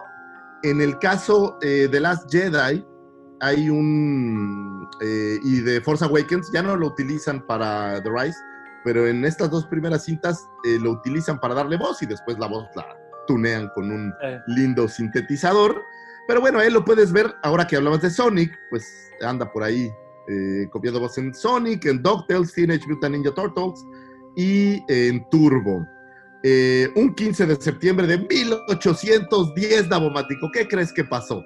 Este, 1810, pues, pues, obviamente. Pero queridísimo eh, cura Hidalgo, en la madrugada del 16 de septiembre. yo o sea, buscándole la relación, del 15, eh, yo buscándole la maldita relación con Star Wars y nada más, no, no, no, pues sí. La verdad no la tiene, pero bueno, pues, es, es de estas cosas que No, no, no, digno que lo- que lo- Los rebeldes que triunfaron. Lucifagor, ¿de qué hablas? Los rebeldes. Rebelde. Exactamente. Conmemoramos el- la independencia de México o el arranque de la independencia de México, que si bien en teoría es un 16 de septiembre, todo arranca en la madrugada, por eso es que normalmente el grito se da del 15 al 16 de septiembre. Eh, este año pues va a ser un grito un poco pues triste porque la gente no va a poder salir a echar relajo. Pero bueno, eh, felicidades a todos los mexicanos que somos libres, libres de pensamiento, libres de corazón.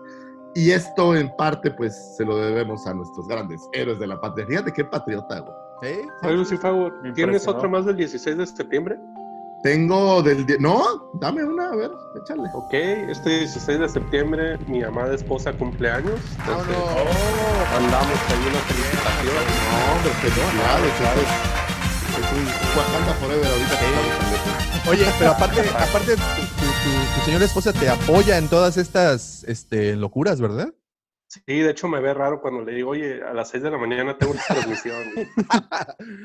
que te vaya bien. no Espérame, espérame. dormida", me dice. Si Loret de Mola lo hacía, ¿por qué nosotros no? Claro, ¿no? oye, Es- Felicidades. Muchísimas felicidades y un abrazo desde una galaxia no tan lejana. Eh, vámonos a un 17 de septiembre de 1945 nace el señor Bruce Spence, que es un actor neozelandés que normalmente yo siempre que hablo de él me acuerdo de Mad Max, eh, la 2 o la 3, las versiones antiguas de Mel Gibson. No sé si ustedes se acuerden, hay, en Mad Max 2 hay este cuate que tiene una especie de helicóptero y en Mad Max 3 en Thunderdome es un cuate que tiene un avión. Ah, él, sí. es, él es Tim Spence.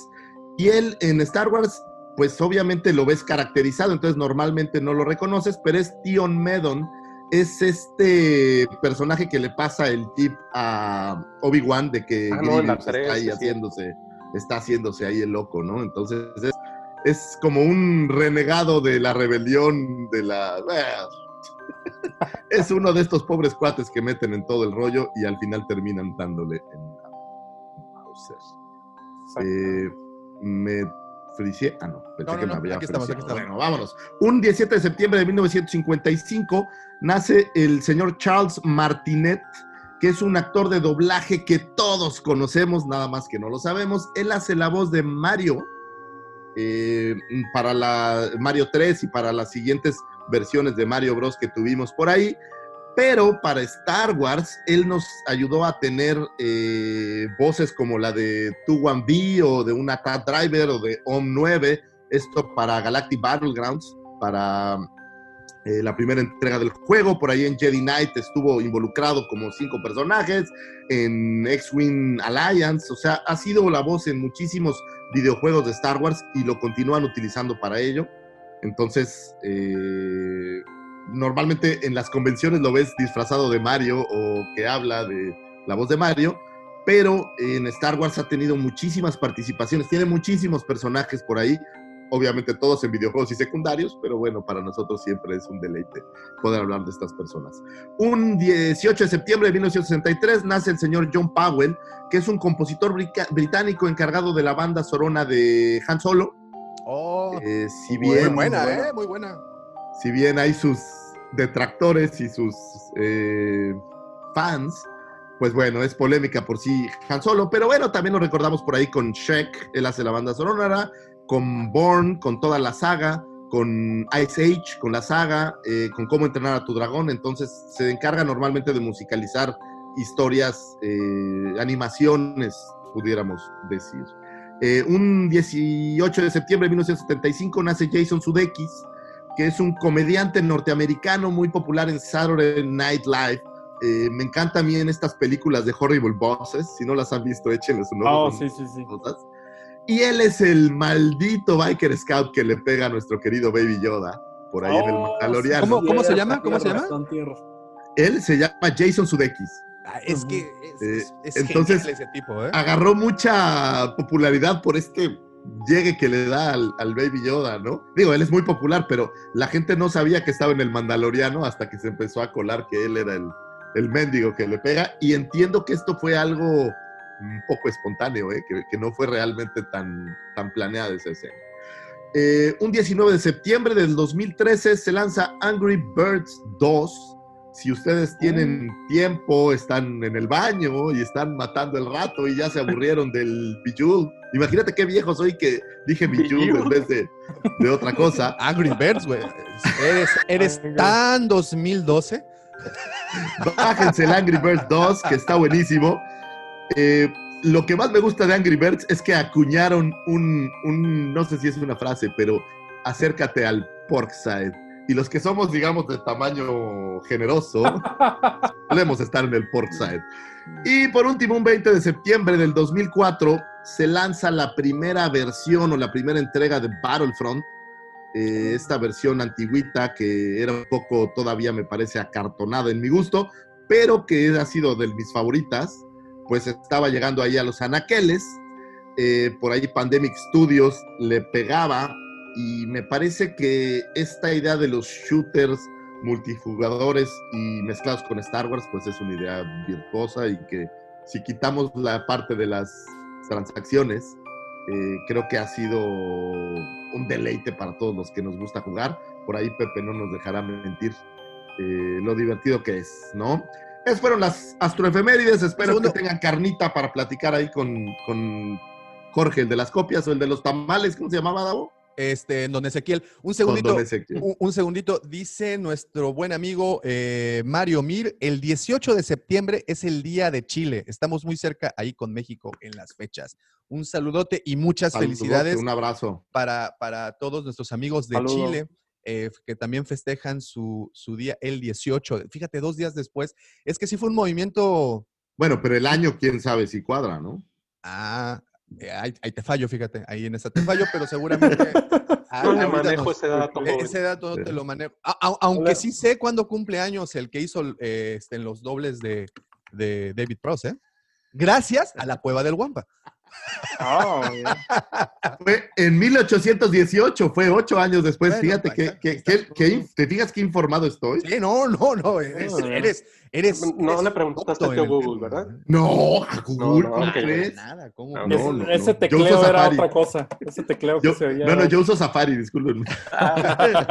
Oigan, pues esas fueron las astro efemérides, señor Lucifagor. Como siempre, un dato y datos increíbles, datos que nos dejan mucho para cotorrear en la oficina, en la pecera o bien si ustedes están en este momento encontrándose de casualidad, como toda esta pandemia con sus hijos en la cocina, así que de repente y casualmente te lo encuentras.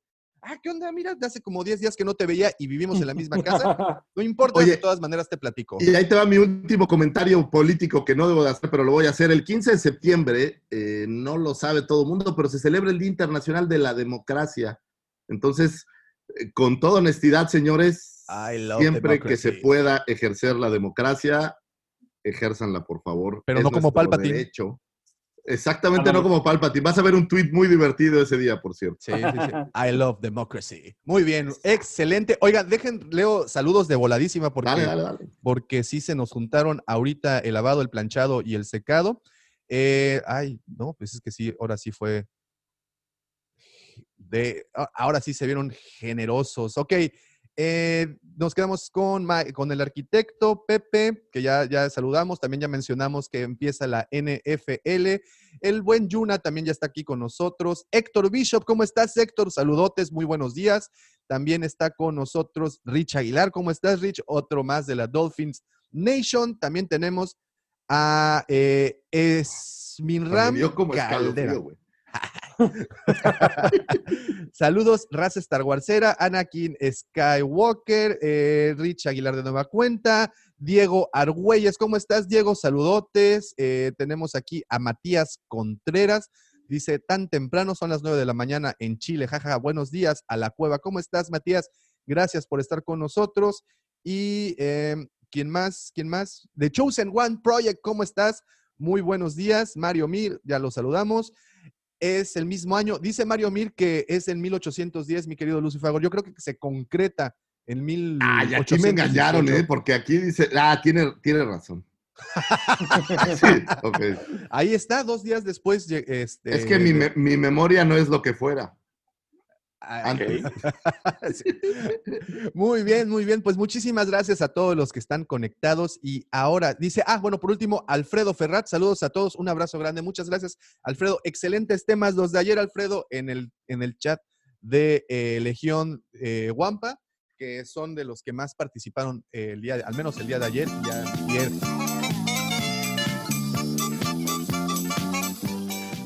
Y pues bueno, señores, con esto le damos ahora sí inicio al tema principal, el tema escabroso, el tema que habían estado esperando, porque muchos creen que nos vamos a poner los guantes y nos vamos a dar hasta el con el cepillo por acá. Pero no es así, la realidad es de que venimos a tratar de comprender cada fragmento o cada, eh, ¿cómo decirlo? Mm, ¿Acción? a cada, Cada pues, sección. cada sección del fan, ¿no? Cada sección del fandom. Y es que, eh, desafortunadamente, como les dije también al principio, si no estaban conectados en un principio, eh, escuché una, una reflexión muy triste, pero muy cierta, eh, que dice y dicta de la siguiente manera. Si eres, no eres fan de Star Wars, si no odias a Star Wars. Y carajo, qué tanta maldita razón tiene esa frase. Desafortunadamente, yo sé que habemos, al menos en esta pequeña reunión de cuatro, sé que habemos tres. ¿Quién será? el- Que ¿No? ¿No está el Pepe aquí? ¿Qué onda? No está Pepe, pero, pero, pero Pepe. Ah, y que por cierto, Pepe nos mencionaba por ahí que lo de Tom Hardy, que sí, él no había, no había, no, no llegó a salir en las, en ninguna de las escenas. Pero bueno, Pepe no está aquí para estar en la, en la sección. Para de defender Lucifago. nada, entonces que se calle. Mira, Pepe, Pepe, si puedes, por favor, mandarnos mensajito para que te unamos a la conversación, si es en caso de que puedas, porque el señor Lucifagor quiere tener a alguien de su lado. No, no es cierto, no es cierto. Aquí no hay lados, aquí es simplemente análisis. Y en esta Yo tengo a mi amargura y a mi hate de mi lado, no te preocupes. A mi pork side de mi lado. que fue suficiente para, que en su momento fue suficiente para Palpatine. Este, muy bien. El fandom de Star Wars. Y todo esto nace porque la semana pasada me dice el señor Lucifagor vía mensaje, oye, chécate este documental que se llama The, Fan, The Fandom Menace, así lo pueden encontrar en YouTube, The Fandom Menace o la amenaza del fandom.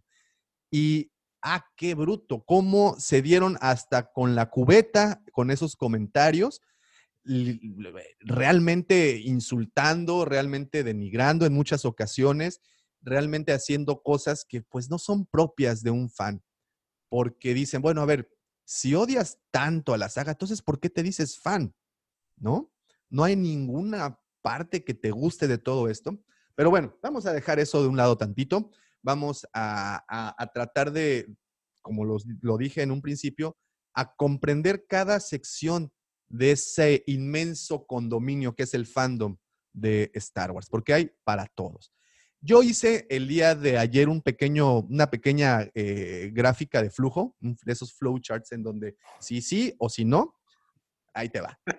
Ya, ver. dormía el señor Lucifagor. No, Lucifagor, despiértate. Está Ah, perdón, interesante. perdón, perdón. Está interesante esto. Fíjate, Trae la matemática y todo. fans de la trilogía original odian las precuelas y odian las secuelas. Ok. Fan de, la, de las precuelas aman la trilogía original, pero odian las secuelas. Fans de las secuelas amamos Ay. todo y nos dicen Disney lovers. Ah, ¿Coinciden o no coinciden? En su mayoría. claro que sí. no. Ah, ¿por qué no? Oye, pero esto como lo dices, ¿no tendrá que ver con las edades un poco? Totalmente. yo creo, eh, aquí he escuchado en muchos foros y precisamente por eso también la razón que quisimos ah, eh, que en esta ocasión nos acompañara nuestro buen amigo Emilio de eh, el Warsi mexicano, eh, una vez más, sigan su podcast Star Wars a la mexicana, lo encuentran también por Spotify, eh, porque no me vas a dejar mentir, a ti te toca administrar una página con muchos seguidores, una página que tiene un, un número importante de seguidores y de- te debes de encontrar con estos temas todos los días. Nosotros no nos topamos tanto con eso debido a que la página de la Cueva del Guampa se dedica como Sí. más a figuras, a coleccionistas y esto. Sí, sí, Sin embargo, sin embargo, sí nos llega, sí nos llega remanentes de ese odio, amor que existe por, por la saga, ¿no?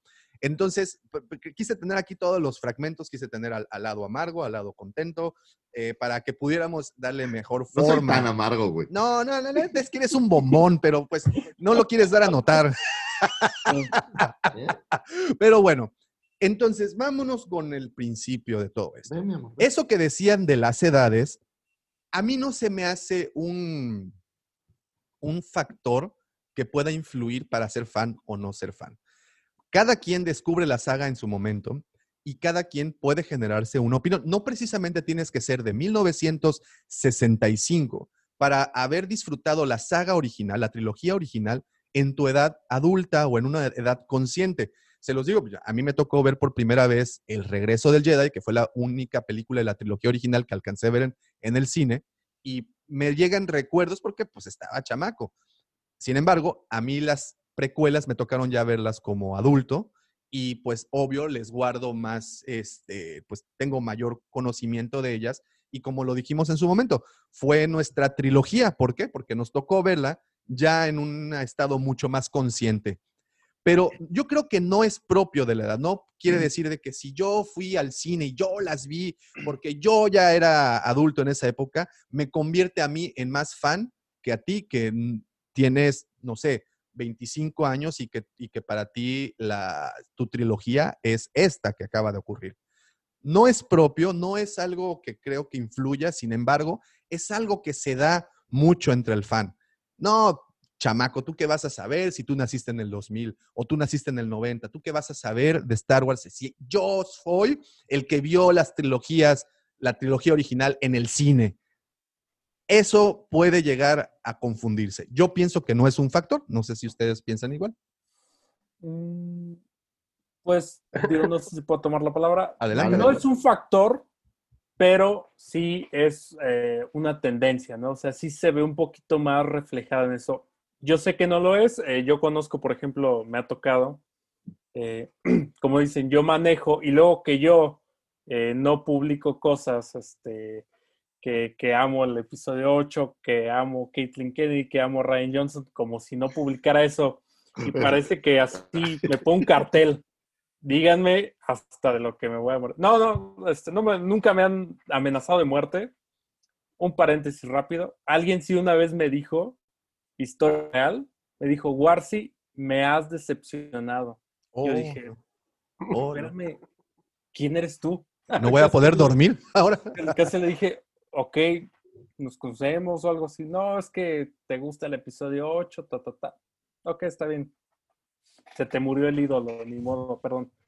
Pero sí, es, es, este, es este factor eh, de que, por ejemplo, hay raza, hay, hay morrillos. Por ejemplo, el otro día me tocó de que un morrillo de 15 años dijo, es que yo tengo 15 años y yo sé cuando una trama está mal hecha. Y yo dije, ah, ok, refiriéndose a las últimas películas.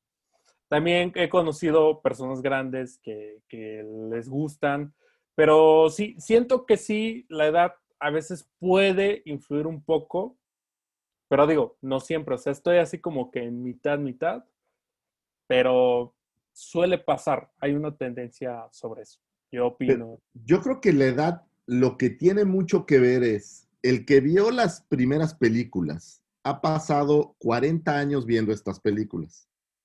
Ha pasado 20 años viendo las precuelas y ha pasado 5 años viendo las nuevas películas. Es decir, el fandom se va adecuando. Esto es, eh, el Matas tenía una frase muy curiosa. Cuando una canción no te gusta, pero la escuchas suficientemente eh, o la suficiente cantidad de veces, hace surco. Y eso significa que ya está tan grabada que aunque digas que no te gusta, la cantas.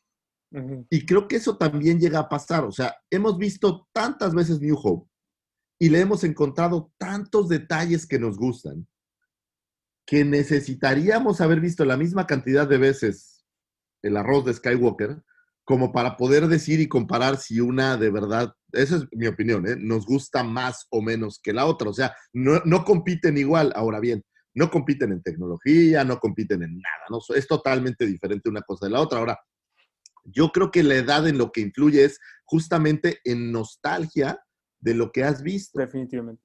O sea, tú no puedes odiar eh, eh, The Rise of Skywalker y amar New Hope si solo has visto The Rise of Skywalker. Estamos hablando a lo mejor un chavito de 8 años, pues probablemente tiene muy claro quién es Rey, pero no tiene ni idea quién es Luke. Es, Digo, es, es, solo, solo esa idea. Entonces, yo creo que la edad en lo que influye mucho es en cuánto amor has desarrollado por la saga. El otro día nos hablaba Roger de cuántas horas necesitas para haber visto todo el material que hay. Y en definitivo, pues un joven de 15 años, digo, y con todo respeto lo digo, pues seguramente no ha tenido el tiempo de ver todo esto varias veces, como un ruco como yo de 45 años, ¿no? Entonces, creo que eso debe de influir en algún punto en, en, tu gusto por lo que hay. Sin duda tus gustos y todo lo demás está por ahí, pero creo que la edad influye en el tiempo y la cantidad de veces que lo has visto y la nostalgia que genera. La nostalgia, pues siempre vas al pasado. Tenemos pruebas como Stranger Things, ¿no? Que, wow, los ochentas otra vez. O estaba viendo esta serie de Cobra Kai. me gustó mucho, pero no por la serie, creo que me gustó mucho por la nostalgia, porque son muy listos y arrancan la serie con la escena final de Karate Kid 1, ¿no? Entonces, te preparan perfecto. Yo creo que eso pasa y yo creo que esa es la, la razón en, en, donde la edad sí influye. O sea, entra el, el, el, el famoso en mis tiempos, bueno, ok, ah, ah, no, no, no, me, no me quiero brincar a esa idea, sino aclararla antes. Eh, ese es el factor que regularmente nos ocurre cuando decíamos o decimos, en mis tiempos tal cosa era mejor. Es simplemente entonces porque le guardamos un cariño y esa nostalgia hace, esa nostalgia matiza y maquilla las rebabitas esas que no nos gustaron. A lo que voy. De Ewoks o el regreso del Jedi, los Ewoks, pues tú sabes que fueron odiados, si no es que repudiados. A, a, actualmente, eh, pues los Ewoks son todo un tema, ¿no?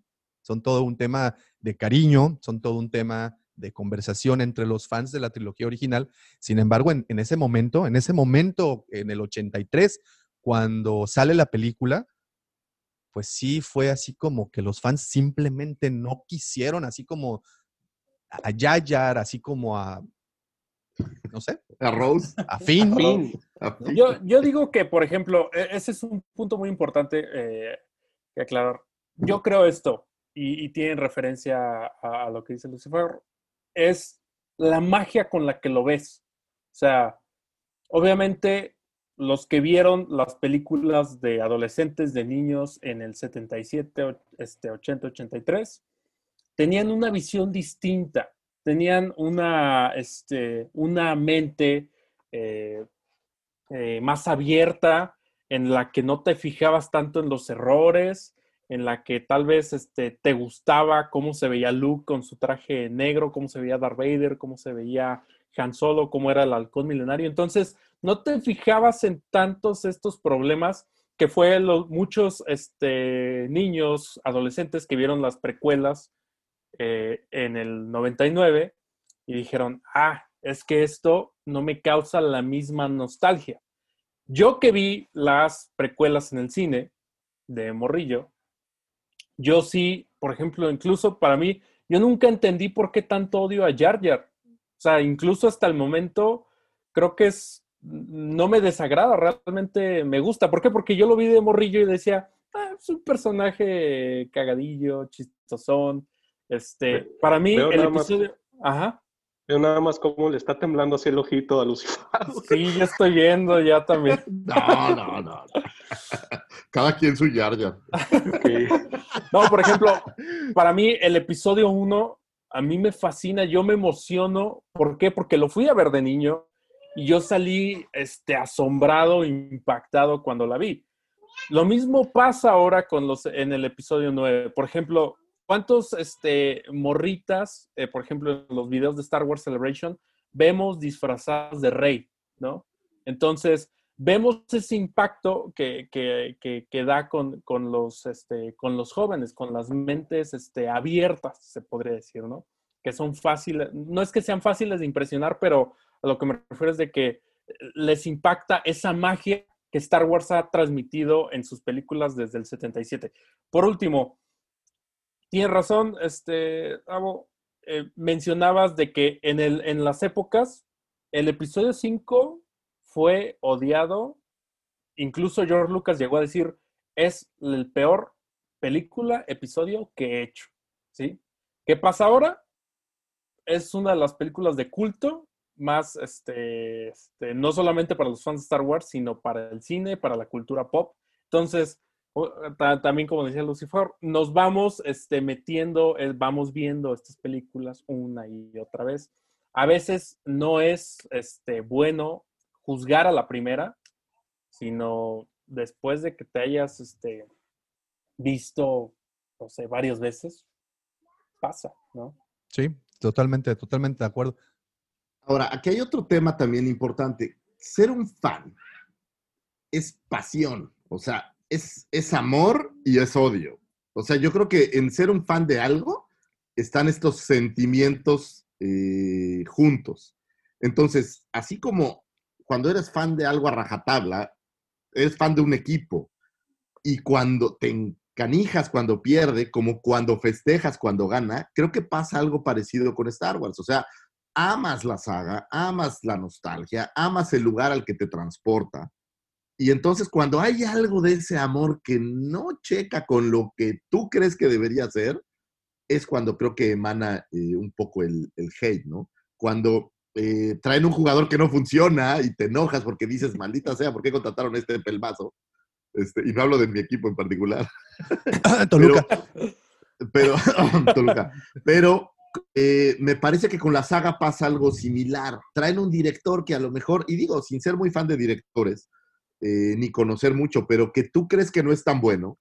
De, pongo el ejemplo porque ya saben que a mí no me gusta, pero bueno, Ryan Johnson, que, que en tu mente no tiene nada que ver con Star Wars, y lo traen y amas a la saga y dices, es que a mí no me gustó lo que él hizo, pero creo que el amor por la nostalgia y la saga te hace ser mucho más crítico y sentir que tienes el conocimiento o sentir que sabes algo que todos los demás no saben uh -huh. y el por qué a ti no te gusta y que tienes el, la estafeta para poder hablar abiertamente y decir es que a mí no me gusta y es una basura y bla, bla, bla. Pero creo que viene de este amor por la misma saga, ¿no? O sea, es, es una mezcla entre odio y amor, el, el ser fan, creo yo. La pasión, sí, la pasión, pasión desencadena cosas. Oigan, voy a leer opiniones porque creo que en, este, en esta ocasión sí es importante que no deje pasar tanto tiempo. Eh, empezamos con eh, el, prof, el profe. El profe Robert dice, esa frase es muy extrema. Ser fan de Star Wars implica amarla a pesar de las cosas que no nos gusten. Quedémonos con lo que apreciamos y dejemos a un lado lo que no se adecua a nuestra visión. Carajo, ah, profesor. Amén. Usted le amén, como dice el señor Lucifer. Amén. Mis respetos, prof. Eh, Giancarlo Pechetto dice, es un fiel reflejo de la toxicidad de la época. Sí, definitivamente vivimos épocas muy, como dijo el señor Lucifer, polarizadas, ¿no? Muy extremas. O estás, como dijo Anakin, ¿estás conmigo o estás en mi contra? Dice Mario Mil, lamentablemente mucho fan tóxico y las redes sociales hacen mucho ruido y se ve sobre representados. Giancarlo Pechetto, esa división tiene un trasfondo sociológico. Es una visión muy tribal y de pertenencia a un grupo y esa pertenencia se consolida en su enfrentamiento al otro que no es del grupo. Totalmente, totalmente de acuerdo también ahí contigo ya. El profe dice, el efecto Cobra Kai es más o menos parecido a lo que hicieron con The Force Awakens, con el personaje de Han Solo y su famosa frase, Chewie, we are home. Pero así incluso fue criticada por parecerse mucho a New Hope. ¿sí? Es, la es la comparación inmediata. Rich Aguilar, Ahí te va. Este, este es un saludo para el señor Lucifagor. Lucifagor es el auténtico. ¿Tú qué vas a saber de Star Wars, chamaco? ¡Pip! Yo opino que es al revés. Los squinkles que realmente les gusta esto tienen más tiempo para ver todo el material. Sí, pues quien no quisiera. Ahorita con la, con la pandemia, pues, Pandemia. tuvimos oportunidad, ¿no? De regresar Pero a hacer- hay, el problema es que la competencia de hoy en material, o sea, no es lo mismo el material con el que competía la gente que nosotros veíamos los pitufos, como los niños que tienen en Netflix 3000 series. Sí, O sea, sí, el, claro. el- el- el problema que yo veo es que ahora es tan vasto y tienen acceso a tanta información que una serie no compite con el horario de las 5 de la tarde. No, o sea, Esta hablando. serie compite con otros 5000 materiales que hay por ahí. Llámese YouTube, llámese las plataformas de streaming, Fortnite, llámese Fortnite, o Minecraft y todo eso. O sea, eh, creo que ahora es, es- es mucho más complicado que capten la atención de una sola cosa en los niños. Dice Rich Aguilar, que uno ya de grande que tiene que trabajo, o sea, es en continuación de su comentario, eh, la casa, algunos que también estudian, eh, trabajan, etcétera. Sí, definitivamente como adultos Claro. sí es más difícil a- a- en- a- hallar- hacer un tiempecito, ¿no? Alfredo Ferrat, quisiera intentar una aproximación diferente. Hay personas que no les gustan los elementos chuscos e infantiles. Son los que odian a Yayar, a los Ewoks y a los Porks. Eh, dice Apocalíptica. Sin hacer referencias personales, dile. Apocalíptica Painkiller, episodio 1, ¿la vio de niño? Pues ¿cuántos años tiene? Este es, ok, muy bien. Alfredo Ferrat dice, hay quien odia lo romántico en la saga y por lo tanto critica el romance de Anakin y Padme o el de Reylo. Hay quien odia la política y por lo tanto pas- pasan de las precuelas. Es correcto. Eh, dice Mario Mir, recordamos pues que las precuelas fueron criticadas en su momento, incluso siendo propio de, el propio Lucas, el director, y resulta que ahora son vistas casi como el santo grial. Factor nostalgia, totalmente, ¿no? Dejen que los años pasen y van a amar a Rose. Eh, Héctor Bishop, el amor-odio como fan lo traduzco en la en exigencia. No es que lo odies, nunca. Solo quieres que vayan por el camino que tú quisieras. Así es, es una percepción personal, simplemente.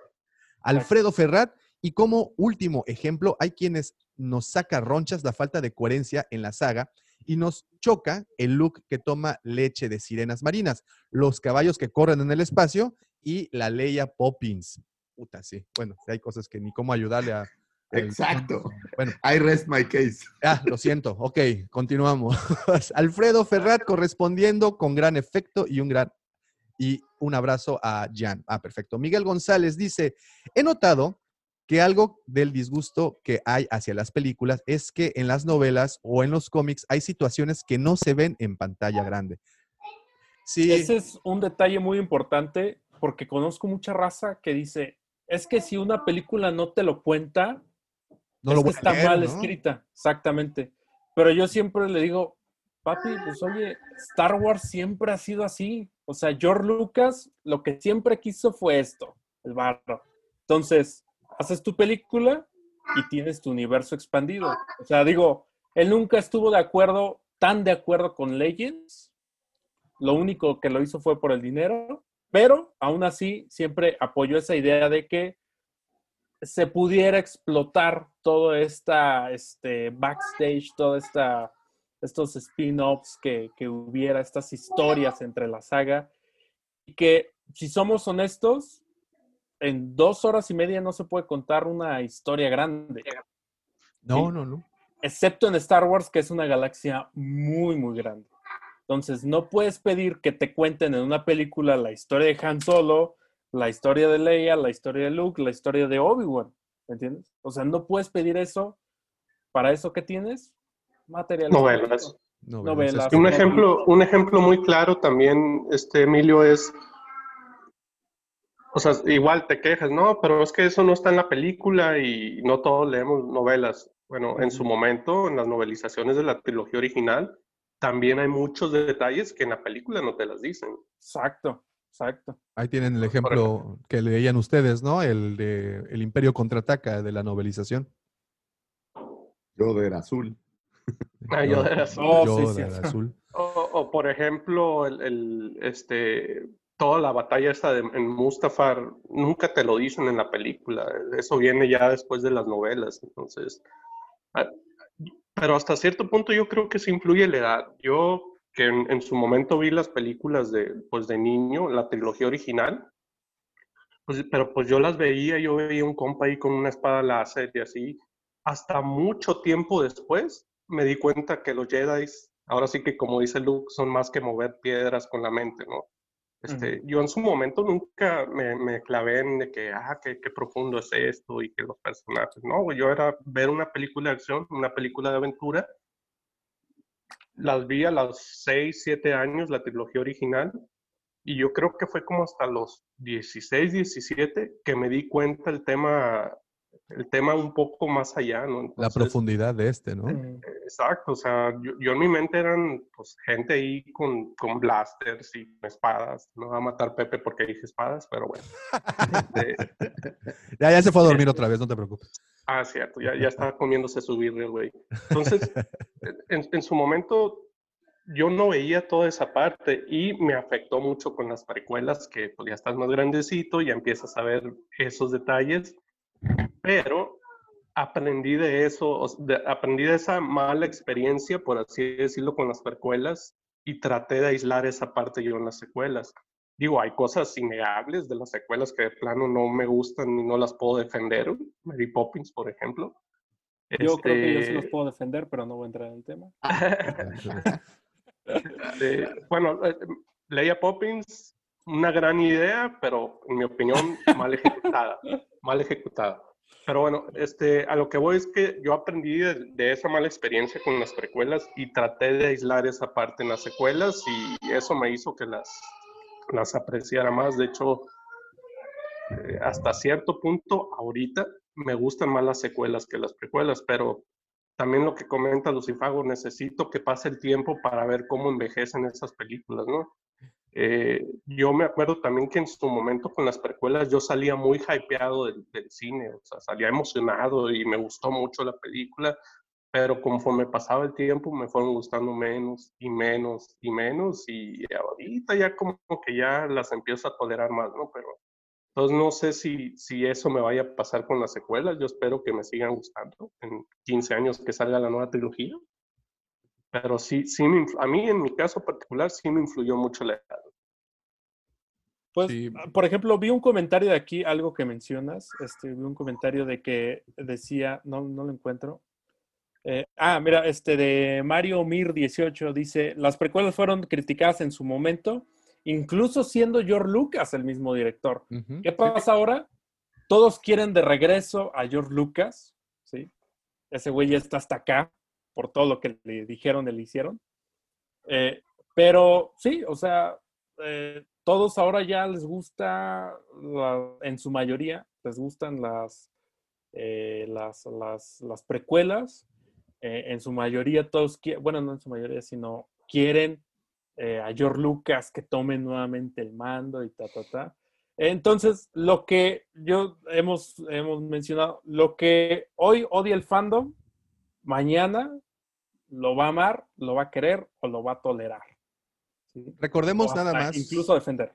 Recordemos nada más algo, y tocando el tema de Lucas, hace 20 años apareció un documental que se llamaba La gente ah, sí. contra Lucas, The People versus George Lucas. Entonces, en su momento, fíjense, ahorita se habla de borrar eh, esta, nueva, esta nueva trilogía, reescribirla y volverla a hacer, ¿no? Ese es el chisme. No va a pasar, ¿no? Pero bueno, vamos a pensar eh, que sí. En su momento, en los, a, finales de los 90, bueno, más bien en el 2005, cuando se estrena eh, La venganza de los Sith, por alguna razón también querían desaparecerlas, querían que se reescribieran y querían que nos volvieran a entregar la, a la, esta trilogía, ¿no? Entonces, definitivamente, el factor tiempo nostalgia juega a favor de estas películas. Este, como bien dices, en, eh, en tu caso, para, eh, para ti, Emilio, fue de niño ver las precuelas. Para nosotros, para mí fue de niño ver eh, el regreso del Jedi. Actualmente no le critico absolutamente nada. Y es eso, ¿no? Lo que dice Lucy Fagor. el factor que va causando y haciéndose surco y pues la vas, le vas agarrando cariño. Recordemos esto, eh, las películas nos transportan a lugares en, a- donde fuimos felices, veto a saber. Entonces, el hecho de que, por ejemplo, Emilio, tú recuerdes a las precuelas con tanto cariño, pues te transporta a esa infancia, a, esa, a, esa, a ese momento de tu vida en donde el sorprenderte era mucho más sencillo que actualmente sorprendernos. Eh, yo creo que ese factor será el que juegue a favor actualmente de las, de las secuelas. Pero, y nada más como resumiendo este punto, yo sí creo que la edad no es un factor para ser un buen fan de Star Wars. Bueno, no deja un buen fan, no hay buenos ni malos. Para ser un fan de Star Wars. Puedes haberla visto, puedes haber descubierto la saga entera a tus 15 años. Digo, ya tienes edad suficiente para que te gire bien la ardilla. Eh, puedes haber descubierto esto hace muchos años. No, yo creo que no es propio. Yo creo que a quien le gusta, le gusta y punto. ¿No? Sin duda alguna. Pero ese momento de nostalgia y amor por la saga lo pudiste haber encontrado en las precuelas, en las tres versiones originales o en las nuevas películas. Pero lo que sí cosechaste, el, el ser fan es amor. Digo, y se oye curioso. Amor y pasión, ¿no? Te vas enamorando del producto y te vuelves fanático. Te, te enamoras de un equipo porque gana un campeonato. Te enamoras de una película porque te transporta a un lugar. Entonces, eh, y puede pasarle a cualquiera. La diferencia, ¿cuál es? Que vas cosechando este amor al paso del tiempo. O sea, ah, gracias, asistente. Es que mi asistente está trabajando en Ah, la tele. Entonces, te vas enamorando de estas cosas. Ah, mira, yo también quiero, ¿eh, comandante? Ah, mira, servicio a cuarto. todo. Ese sí está bueno. No, más. Todo con mi agua desde la mañana. Pero bueno, vas cosechando este cariño por la saga. Y no solo eso, ser fan también me parece que se vuelve este asunto competitivo de yo soy más fan que tú.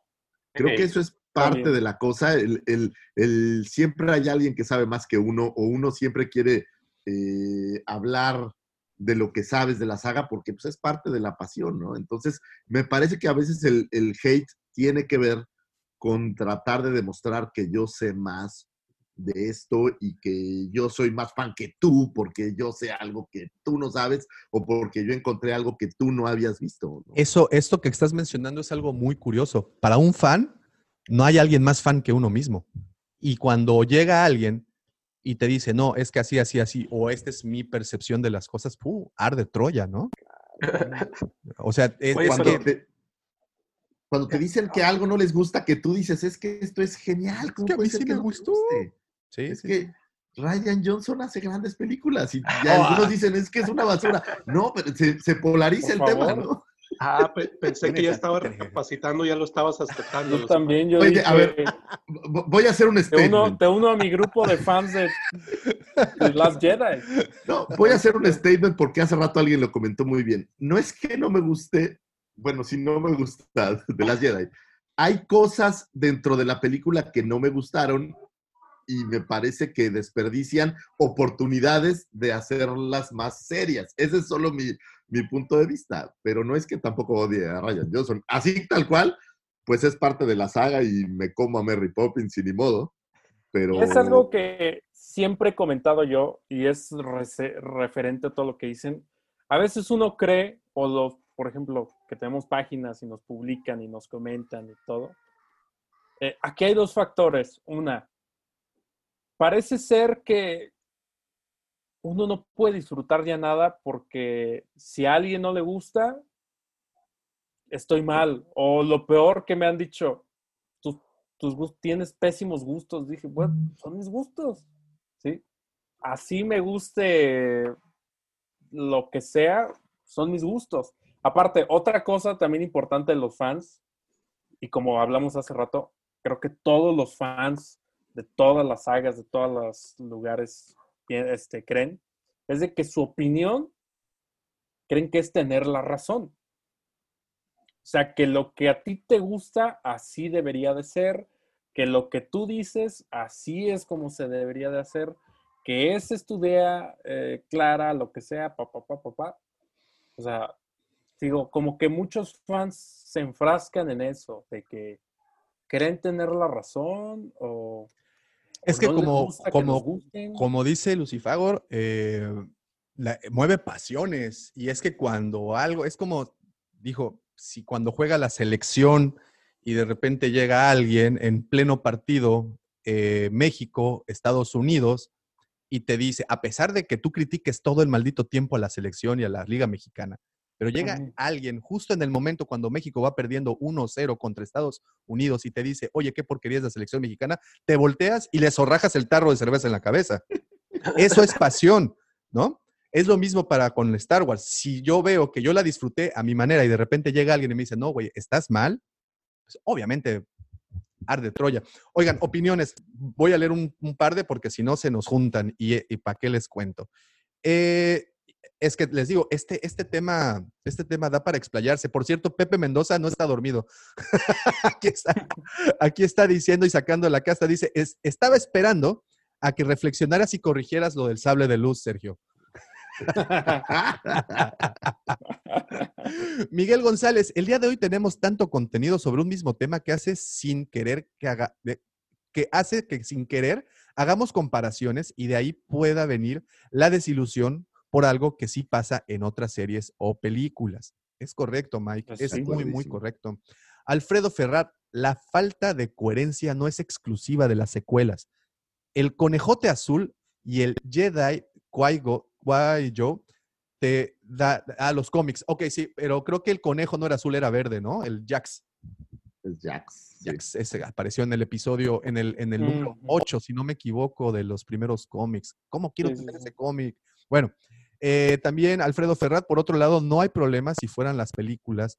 Tenemos eh, complementos, pero la explicación clave debe de estar en pantalla grande. Lo que mencionabas, eh, Emilio, ¿no? Que habemos personas que sí nos gusta con- devorar esos detalles que nos ofrecen los libros, pero hay otro gran, hay otro num- un grupo grande que, que, pues no, no, no quiero leerlo, quiero verlo en la pantalla. Es una película. Esto inició como una película y quiero que me lo presenten como tal, ¿no?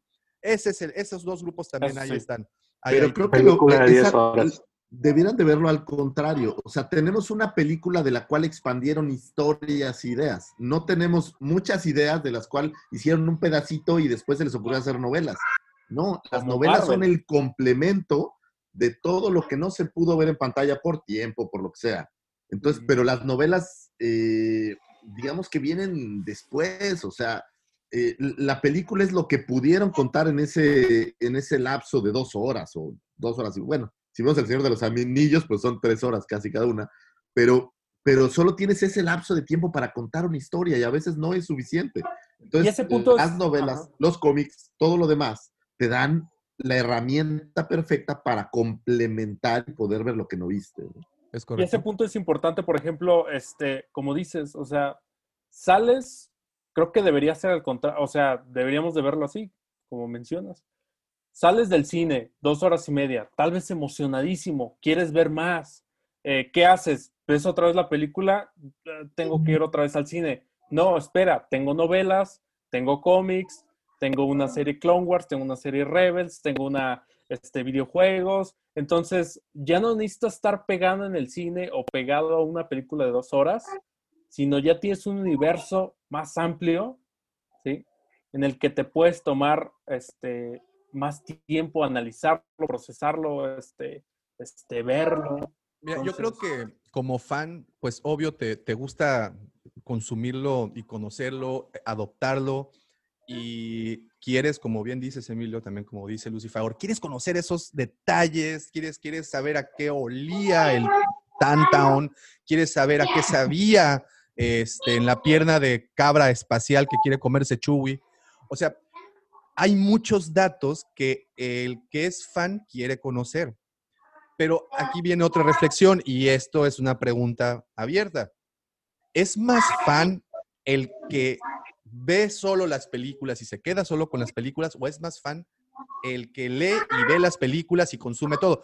En mi opinión, no hay más fan uno que otro. Simplemente uno tiene más curiosidad que el otro. Uno simplemente tiene más como eso, ¿no? No sé. Es que puedes ser fan de diversas cosas. O sea, puedes ser fan de las nueve películas que viste y decir, ah, pues me gustan un chorro y amo a Luke Skywalker. O puedes ser fan de las películas y la saga y el universo expandido y todo lo demás. O puedes ser fan de los juguetes, por ejemplo, en, mi caso. eh, pero, o puedes ser fan de todo lo que salga de Star Wars, porque también los hay, ¿no? O como hay gente que yo soy fan de Vader y, a mí lo que me gusta es Vader y la figura y lo que sea. Pero el detalle interesante es cómo llegas a ser fan de estas cosas. O sea, al que le gusta leer, pues a lo mejor es más fan de las novelas que de las películas, ¿no?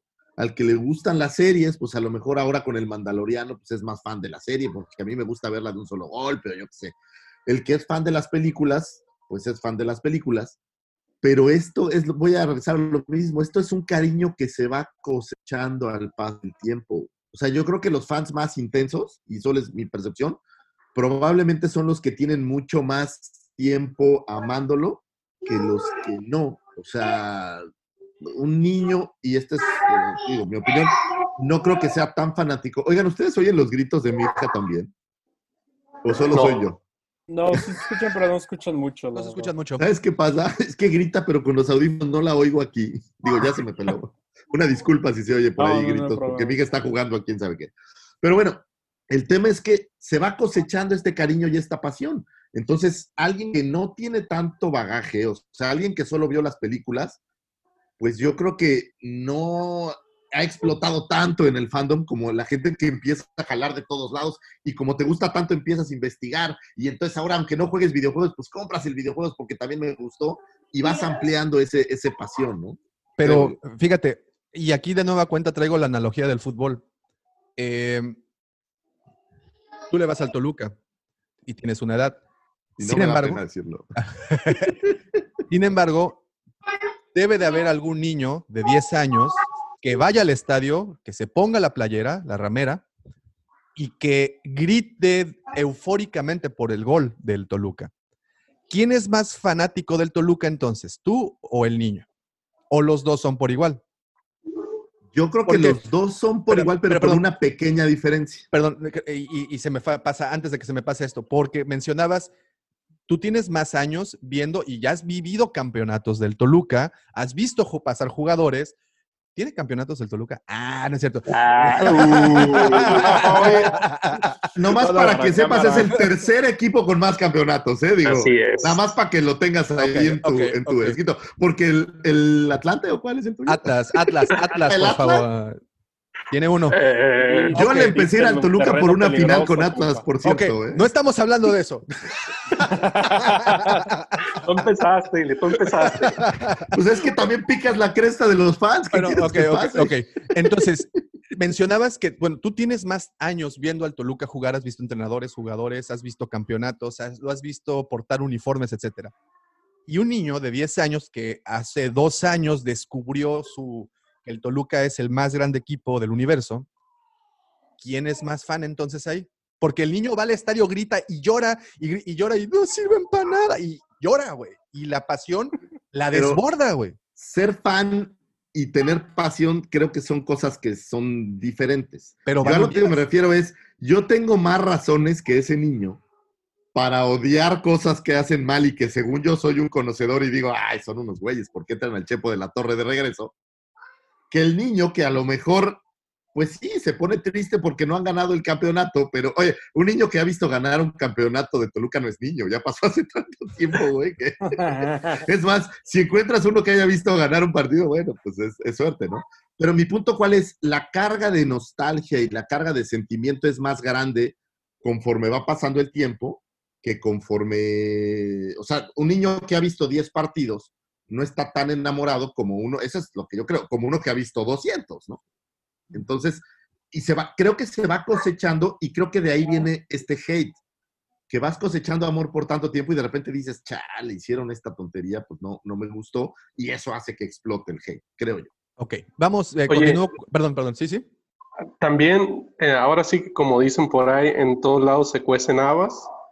Eh, yo tengo un amigo, Manuel Ibarra se llama, es de, es de Mazatlán, no es el Merlan, Pepe, es un amigo, se llama Murd, le decimos el Murdoch. Este, él es muy fanático de los cómics y de Marvel. Entonces, yo, cuando, todo empe- cuando empezó todo el MCU, La primera película que yo vi de ese MCU fue la, la primera de Thor, es decir, ya teníamos varias películas atrás, ¿no? Entonces fui a ver yo la película, casualmente el Manuel estaba ahí en, en Culiacán y dije, oye, ¿qué crees? Acabo de ir a ver la de Thor. Y el güey se prendió así, se encabronó. Me dice, no, es una mierda, güey. Thor nada más sale cinco segundos con su casco. Eso era la molestia que tenía él de, de la película, ¿no? Entonces, cu- cuando me dijo eso, pensé dos cosas. Una, me vi reflejado con Star Wars con él, de que, que se fija en esos detallitos. Y la otra es de que, bueno, si tengo dudas del MCU, pues le voy a preguntar a este güey, porque se fija en detallitos, que sabe. si se fija en detallitos como que nada más salió cinco segundos con el casco, dijo, pues este güey Dice, yo ni, le yo ni vi el casco. Ah, exacto. güey. Y a lo que voy es, ah, ah, bueno, y aparte su conclusión de él, él en particular, es que el MCU es un desmadre. No le gusta el MCU. Pero e- ese güey es la primera persona que yo conocí así que era súper clavado con cómics. De los primeros que conocí que tenía muchos monitos, pero en particular de cómics. Sí. Entonces, no voy a decir que el güey es tóxico, porque no lo siento yo así, pero también se clava en, en- en muchas cosas que luego lo veo yo reflejado acá con Star Wars, ¿no? que gente que se fija en esos detallitos, pero no sé, a lo mejor como tengo más contacto con gente de Star Wars, siento que hay más hate acá, güey, pero allá también hay, güey. No, no, no, hay en todas, como dices. En todos Oye, lados se cuecen habas. Esta es una pregunta interesante. ¿Los fans son más tóxicos que, o sea, hablan más de lo malo que de lo bueno? Los, eh, pero, ¿qué fans? ¿Los de Star Wars? En general, el fan, En general. bueno, estamos hablando de Star Wars, pero No, en general un sí. fan Sí, se concentra más mal, en lo creo. que no le gusta que en lo que sí le gusta. Sí, totalmente, siempre. Es como les digo, o sea, en, los, en las publicaciones que yo hago, a veces hay gente que yo veo, yo siento así el apoyo, que está en los likes y me encantas, que en los comentarios. ¿sí? O sea, yo siempre he dicho, los que no les gusta algo, los haters, lo que quieras, son más ruidosos, hacen más ruido. Eh, ¿Por qué? Por internet, por ganas de echar desmadre. Por ejemplo, digo, yo contesto muchos mensajes de haters, no debería hacerlo, pero hay ganas que, hay veces que digo, quiero echar desmadre, te quiero divertirme un rato, quiero desestresarme un rato, pues vamos a cotorrear con esta gente, ¿no? Y ya, ¿no? Entonces, seguramente mucha gente sí lo es, ¿no? Eh, hacen un poquillo más de ruido. Oigan, pero la- le contestas con puro amor. Sí, así como a nuestro amigo de de hace rato que nos dijo imbéciles. Ah, Amor, claro, claro, Puro amor, siempre. puro amor. Oigan, este, dejen, continúo con los comentarios porque si no, nos crucifican. Eh, Alfredo Ferrat, por otro lado, el problema de fuera de las pelis, ok. Alfredo Ferrat, yo vi La amenaza fantasma en un muy mal momento personal, no la entendí, pero con cada nueva película fui comprendiendo y al llegar al episodio 3 terminé amándola. Con las secuelas me pasó al revés. Dice Jorge Israel Castillo. Saludos, George, ¿cómo estás? Saludos, mi George, un abrazo. Hasta Vallarta. Eh, hola a todos y saludos legionarios, saludos a toda la legión, por supuesto. Recuerden unirse a nuestro gran grupo, la Legión Guampa, por WhatsApp. Giancarlo dice, el problema que yo veo, y no me odien por eso, es la sobreimportancia que ciertos fans dan a Star Wars. Son películas, no son un motivo para pelearse, para amargarse la vida, Lucifagor, no es una prioridad en la vida. Él lo puso, yo no lo puse, él lo puso. Ah, no es cierto. Pero yo, no, no te equivoques, yo estoy amargado por muchas cosas. o sea, Star Wars solo es una. Miguel González, No, eh, si hoy en día regresa George Lucas, quién sabe qué visión tenga ahora de la saga. Sin duda veríamos algo diferente a la trilogía. Mario Sí, Mir, es curioso, pero todas las veces que he visto las películas en el cine, las personas aplauden al final y salen muy emocionados. Después ves las redes sociales y la mayoría son haters. Eso es, eso es algo muy curioso, ¿eh? Es real. Es- eso es, o sea, si salimos del cine así todos contentotes, pero como cuando se asienta bien la idea ya, empezamos a lanzar hate y peor aún cuando vemos que comparten nuestra idea otras personas, bueno, ahí ya valió. Eh, dice Rich Aguilar, el hacer una trilogía jala fans, si haces dos van a generar controversia y más seguidores, pero si hacen tres trilogías ya está difícil tenerlos a todos contentos. Jorge eh, Castillo, yo lo llamo fanatito recalen- ¿qué? recalcitrante. Y eso es malo porque nubla tu visión. es como el deporte. Las barras son el ejemplo más claro y nunca debemos llegar a eso. Muy buen punto ahí, mi George. Muy buen punto. Alfredo Ferrat, a veces son personas, a veces las personas no discuten por los puntos de vista en sí, sino como por medio de definir jerarquías de poder. En este caso, se exageran eh, posturas para no perder poder. Pasa en las parejas. Es, que es exacto. O sea, Sabias yo soy palabras, más fan Alfredo. que tú porque yo me quejo más de las. no, Así pues, es. Por eso te decía, si eres, si fan de Star Wars quieres ser, odiarlas, tú debes, ¿no? Eh, eh. Rubén Vargas, el buen Rubén Vargas. El Bomber Vargas. ¿Cómo estás? Eh, las películas es el formato ideal para contar historias, dice el buen Vargas. Sí, porque a Vargas no le gusta Star Wars, todos lo sabemos. No, no es cierto. no es cierto. Dice Apocalíptica, yo no soy fan de Star Wars, pero vi todas las películas y para mí la última trilogía no tenía el corazón que Lucas le ponía. Yo no reconocí a los personajes con los que crecí. Reitero, no soy fan. Eh, Rubén Vargas, las películas complementan la experiencia de imaginación que los libros o novelas a veces nos expresan completamente. Era el señor Vargas lanzando, lanzando rayos poderosos de sabiduría y filosofía Mi muy respeto, temprano. ¿no? No, Es no, no. Todo lo que no pudo sacar en la Comic Con este año lo está aquí. Permíteme, un café, Bomber, permíteme. Eh, dice Geek Collectors, Rob Dirazo, un saludote, mi Rob. Rob, ¿cómo estás? A ver qué día te levantas unos 20 minutos antes y te unes a la plática. Vaya, vaya, prendo mi cel y veo transmisión de la cueva. Doy clic y comienzo a ver y wow, todos bien prendidos y exaltados viendo de Star Wars. Eh, pues, ah, es que no te levantas regularmente a esta hora, mi buen Rob. Deberías de ver cómo se ha puesto otros días. Luis Rico, para las secuelas ya teniendo varias buenas historias. Entonces la valla era más alta que para el resto de las películas. Creo que para las secuelas tuvieron buenas ideas, pero mal ejecutadas. Jorge Israel Castillo, eh, de hecho, el mundo de Star Wars creció a partir de esa expansión que los propios fans han dado. Entonces las secuelas han ayudado mucho porque han hecho más grande el universo. Dice el señor Rubén Vargas, el libro o novela puede explicar detalles, pero la imagen, como las películas, da la exactitud a la narrativa del libro o novela. Eso Eh, lo bajó de un podcast o lo bajó No. de algún lado, lo copió. eh, Está leyendo un libro de autosuperación de Miguel Está Ángel leyendo un libro de un grito desesperado. ¿Qué estás leyendo, Vargas? Vargas, eh, Paulo Coelho no se vale aquí, ¿eh? Entonces, dice Luis Rico, lo bueno es que hay mucho contenido y coleccionables y cada fan puede escoger sobre sus gustos. Felicitaciones y saludos desde Perú. Saludos hasta Perú. Eh, Alfredo Ferrad, Dios bendiga a tu nena, don Lucifagor, y más porque tú serás la oportunidad de remidirte con el futuro. ¡Excelente! Alfredo Estamos Ferrad. porque no se amargue. Alfredo Ferrat, el Club Toluca nació en cada eh, en casa de mis bisabuelos. Dato real, no fake. Vámonos, ¿eh? Qué buen dato. ¿Eh? Eso es ge- gente bonita, gente que sí sabe de cosas. Mario Mir, hablando de fútbol y Star Wars, soy tan fan de Star Wars como de mi equipo Universidad de Chile, la U. Esto, eh, más que una pasión, es un sentimiento. Ahí está. Complementando fútbol y Star Wars, como siempre. Geek Collectors. Ay, güey, es que sí llegaron muchos mensajes. Eh, siguiendo con la analogía del fútbol versus Star Wars, pienso que debemos darle chance a las nuevas películas. Es decir, es como si el Toluca no le diera oportunidad a la nueva cantera. Ese- este tema lo ignoro. Aquí el señor Lucifer puede ver A si ver, hay más canteranos. Que- Quiere que El, problema, oye, el problema, no, el problema en el fútbol mexicano es que puedes sacar mucha cantera, pero hay equipos que tienen muy buen presupuesto, y digo, no lo critico, ¿eh? Qué padre que lo tengan. Y si tú traes un jugador que es- ya está mucho más experto que la cantera, pues obviamente complica un poco los juegos, ¿no? Y se ve y podemos ver por ahí los regios, pues suelen estar arriba. O sea, los equipos de presupuesto suelen estar arriba y esto no pasa aquí, pasa en el mundo, o sea, esto es normal.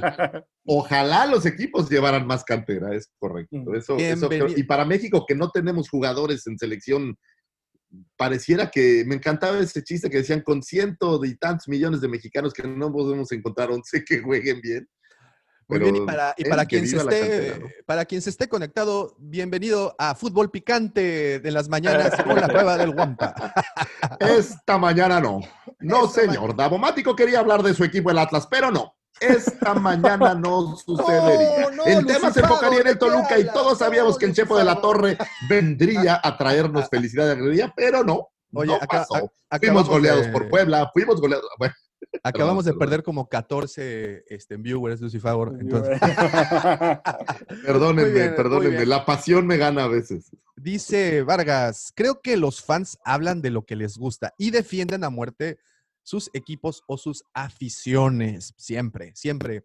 Miguel González, creo que hay una línea muy delgada entre fan y fanatismo. Como fan existe el amor, notas la fal- las fallas que existen y vives sin problemas con eso. El fanatismo, ves más lo que no te gusta a ti. Eh, dice eh, Giancarlo Carcuto, muy buen video de las marcas de Star Wars. Ah, muchas gracias, Giovanni, muchísimas gracias. Eh, dice Rubén Vargas, no me guayabes. Rogelio, ¿cómo estás, mi. Roger? ¿Cómo estás, mi Roger? Muy buen artículo. Salió publicado el día jueves de esta semana, bueno, o de la semana pasada. Yo tengo un ejemplo, ya que cuando se iba a estrenar la de Capitana Marvel, le echaron tanto odio sin vela y después de estrenarse, medio se compusieron, pero la gente no se creó un criterio propio. Eh, dice también Rubén Vargas, jajaja, tengo que subir el nivel Lucifago Davomático. Hablan del Toluca. Eh, por último, Alfredo Ferrad, al parecer las precuelas de Lucas iban a ser más místicas. Desarrollarían la explicación de la fuerza, los Wheels y los midiclorianos. Eso espantó, a mu- eso espantó mucho a Disney y no lo culpo. Iban a en las secuelas, ¿no? Sí, sí, sí, En los- dice. Ah, pero aquí Sí, es puso que las puso las precuelas, pero eran las secuelas. Las secuelas, es correcto. En, en un documental que sacó este James Cameron de ciencia ficción, en ese documental sale diciendo George Lucas que su, su, su siguiente historia iba a ser el tema del mundo midicloriano. Entonces ustedes saben si quieren que regrese o no. Oh, Pues. Ya que importa. güey. ah, Ya tuvimos a Ryan Johnson, ya que más ya. Bendito sea el Señor. Bueno, a ver, y, y- y- y con esto a mí me da pie, y con esto, con esta respuesta a mí me da pie para preguntarles lo siguiente. Y ayer se los pregunté en el grupo, ahora se los pregunto a ustedes y también a los que nos están haciendo el favor de, de vernos. ¿Qué hubiera sido como fan? ¿Cómo hubiéramos vivido el hecho de que Star Wars no la comprara Disney? ¿Qué sería hoy de Star Wars y de los fans? A ver, nuestros invitados, cuéntenos. Siento. Ah, bueno. Ah, bueno, dale, dale, dale, dale. No, rápido, bueno, rápidamente. Siento que pasaría lo mismo, habría una época oscura.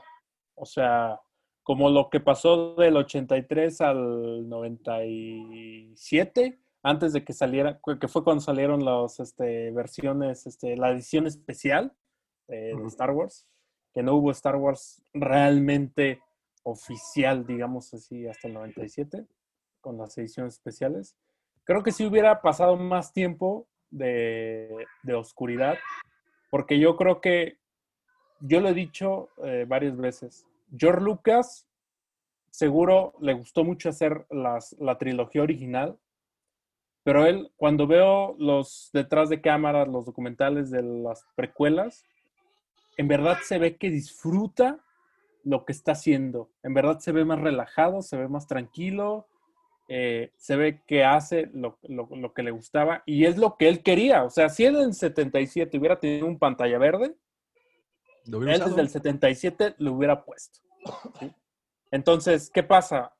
Llegan todos, le critican.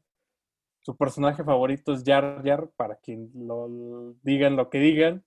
Le critican su Jar Jar. Qué dato interesante. La producción de Jar Jar, su creación, su aprobación de diseño y todo, tardó un año en hacerse. Entonces, quedó yo creo que fastidiado de todo lo que se le dijo, de todo lo que mencionó. Entonces sí, yo creo que después de Clone Wars sí hubiéramos visto no una época como la que estamos viviendo ahorita, que a cada rato estamos recibiendo y recibiendo. Sí, o sea, yo en mi caso en particular, para mí el universo expandido era algo aparte y que no era oficial. Entonces, yo, yo nunca me metí en ese rollo. Eh, cuando se hizo la compra de Disney y que venían las nuevas películas, y que voy a una tienda y veo un libro que se, llamaba, se llama Aftermath y que dice Camino al despertar de la fuerza, ahí yo cambié el chip y para mí en mi mente era ahora sí algo oficial y que está realmente, o, valga la, la palabra otra vez, oficialmente ligado a las películas. Para mí el universo expandido siempre era algo aparte. Yo, este, no sé, no, no lo relacionaba tanto con la historia en, en, general. Ya, ya ahorita ya veo pues, que es algo que está muy arraigado en el fanatismo de Star Wars. Pero yo, yo creo que sí la compra de Disney le, le dio, al, por así decirlo, una vigencia. Este, volvió a traer al, al, mapa, al mainstream, por así decirlo, a Star Wars. ¿no? Entonces, yo creo que también hubiera habido ahí sus años de oscuridad si no, no se hubiera dado esta compra. Ahora, porque, lo, lo que pienso.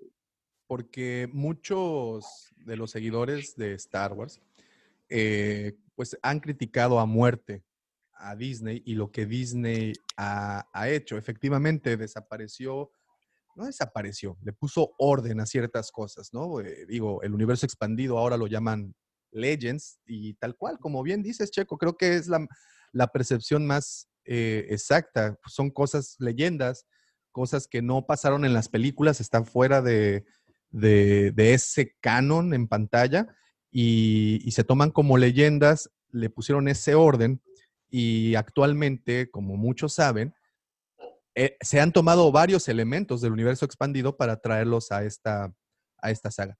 Aquí me suena algo, algo que precisamente también se comentó el buen Jafet, al que le mandamos un saludote. Mi buen Jaf, ¿cómo estás? Ojalá ya estés levantado. Eh, decía, que es muy interesante ver actualmente cómo el fan, eh, y en cuestión de coleccionismo de figuras, cómo el fan se emociona más cuando sale un personaje del universo expandido, como lo es Revan o Darth Nihilus, y cómo no te compra un fin y lo vemos como hasta broma, ¿no? El que regalan los fins ahí afuera de Aurera.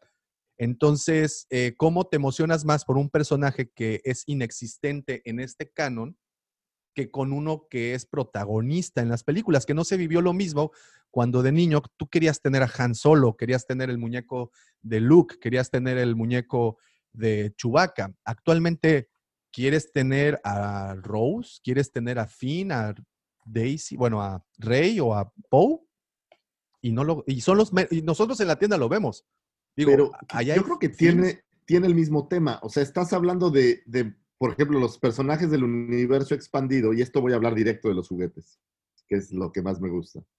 Eh, estás esperando una figura que nunca ha salido, que no existe en otra línea, que no la tienes o tal vez la tienes en una sola línea, es una figura rara, es una figura que nadie más ha tenido antes, pues la esperas con muchas ansias.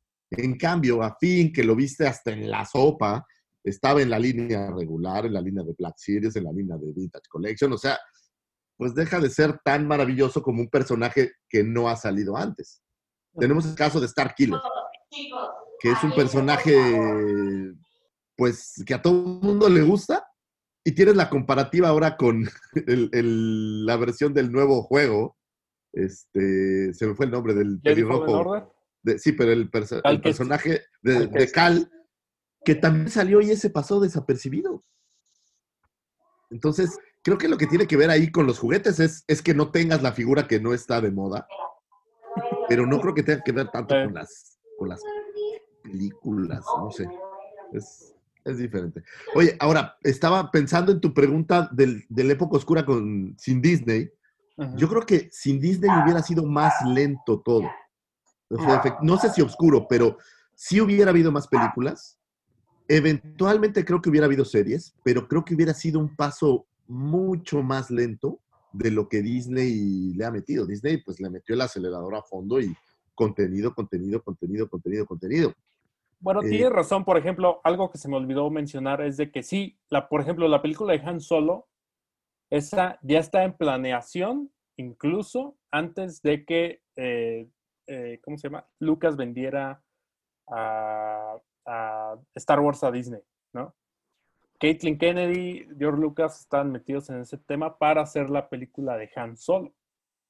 Entonces sí, tiene razón. Digo, tal vez lo que, como dices, más lento porque pues el varo, ¿me entiendes? O sea, seguramente George Lucas en esa época tal vez no tenía tanto varo.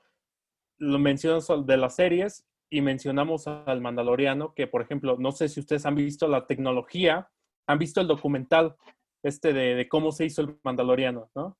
Sí, con la pantalla esta. Con la pantalla que es como un domo, este, se me olvidó el nombre completamente que le dicen. Eh, que es un domo, o sea, ya no es una pantalla verde, es una... Es, Sí, son, todo es verde, ¿no? todo, este, o sea, todo es una vil pantalla, bueno, no una vil pantalla, sino una super pantalla. Entonces, yo creo que eso también tiene que influir en el varo, en el dinero y en el que, pues, sí, se están haciendo Sin duda, cosas el rápido. presupuesto in- influye y también influye que, digo, si bien Lucas tenía todo, pues Disney tiene mucho más, ¿no? Sí, O sea, claro. Disney tiene, pues pone un parque, pues saca ediciones de juguetes de Disney. O sea, Disney tiene una maquinaria más grande, ¿no? Y con recientes adquisiciones como el MCU, pues métele. ¿no? y, y lo vemos, por ejemplo, ¿cuánto le pagó Disney a Lucas? Eh, 4 mil millones de dólares. Cuatro mil, algo ahí. ¿Cuánto pagó por Fox? Como 40, no sé, de 70 mil, creo que como 70 mil millones de dólares. O sea, de que hay varo, hay varo y hay para sacar y no hay pierde. No, y, y- y ahora, tarde o temprano, yo creo que Lucas iba a, a vender a alguien. O sea, es que ya Simplemente estaba, yo creo que ya estaba cansado. Sí, digo, no O sea, sé si a Disney. Es más, yo creo que la venta a Disney fue de las mejores postores que pudo haber habido, porque nos van a seguir dando contenido por mucho tiempo. Digo, pensando en- mira, en, fíjate. en los fans, ¿no? Y, y- y aquí quitando un poco el, el- el haciendo el amor hacia un lado, Lucas vende su franquicia, yo creo, por, porque una, pues obviamente la lana nunca nos cae mal.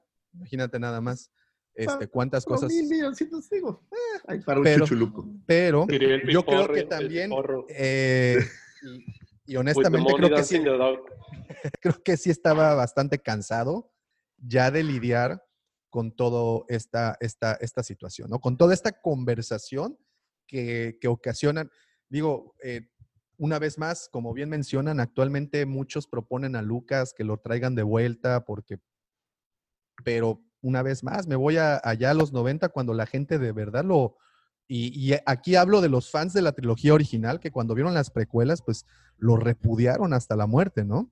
Yo creo que el poderle dar gusto, lo dijiste Lucifago, lo dijiste también creo que tú, Checo, hace unos episodios atrás, era un nicho, Star Wars era un, un- un pequeño, eh, un, una, algo de culto, pero de repente creció, se expandió y ahora darle gusto a tantas personas, darle gusto a tantos, a tantas percepciones distintas a la tuya, está, está canijo. Entonces creo que cualquiera que se aviente, y te lo decía cuando hablamos de directores, te lo decía, el valiente ahí fue, o uno de los valientes fue JJ, digo, aparte de la lana que le pagaron, eh, saber que te vas a aventar contra un fan que, o contra un fandom que sabe el nombre de la botana preferida de los Tantowns.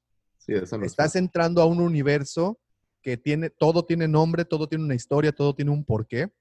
Eh, entonces, el aventarte ese paquete y, y no solo para JJ, yo creo que para los escritores, para toda la mesa de, de historia que se formó, es un, es un brete, o sea, no es cosa nada, nada sencilla. ¿Y qué sucede?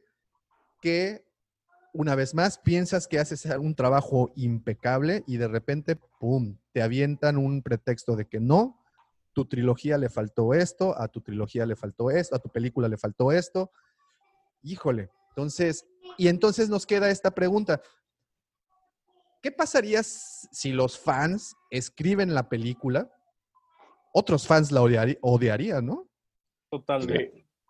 Te voy a poner el mejor ejemplo que se me ocurre. Tienes por ahí esta película de Queen, de la banda Queen, en donde Freddie Mercury se separa de la banda y se va. Cuando regresa y les pide volver a tocar para este Live Aid, Live Aid. concierto, le preguntan, güey, ¿por qué?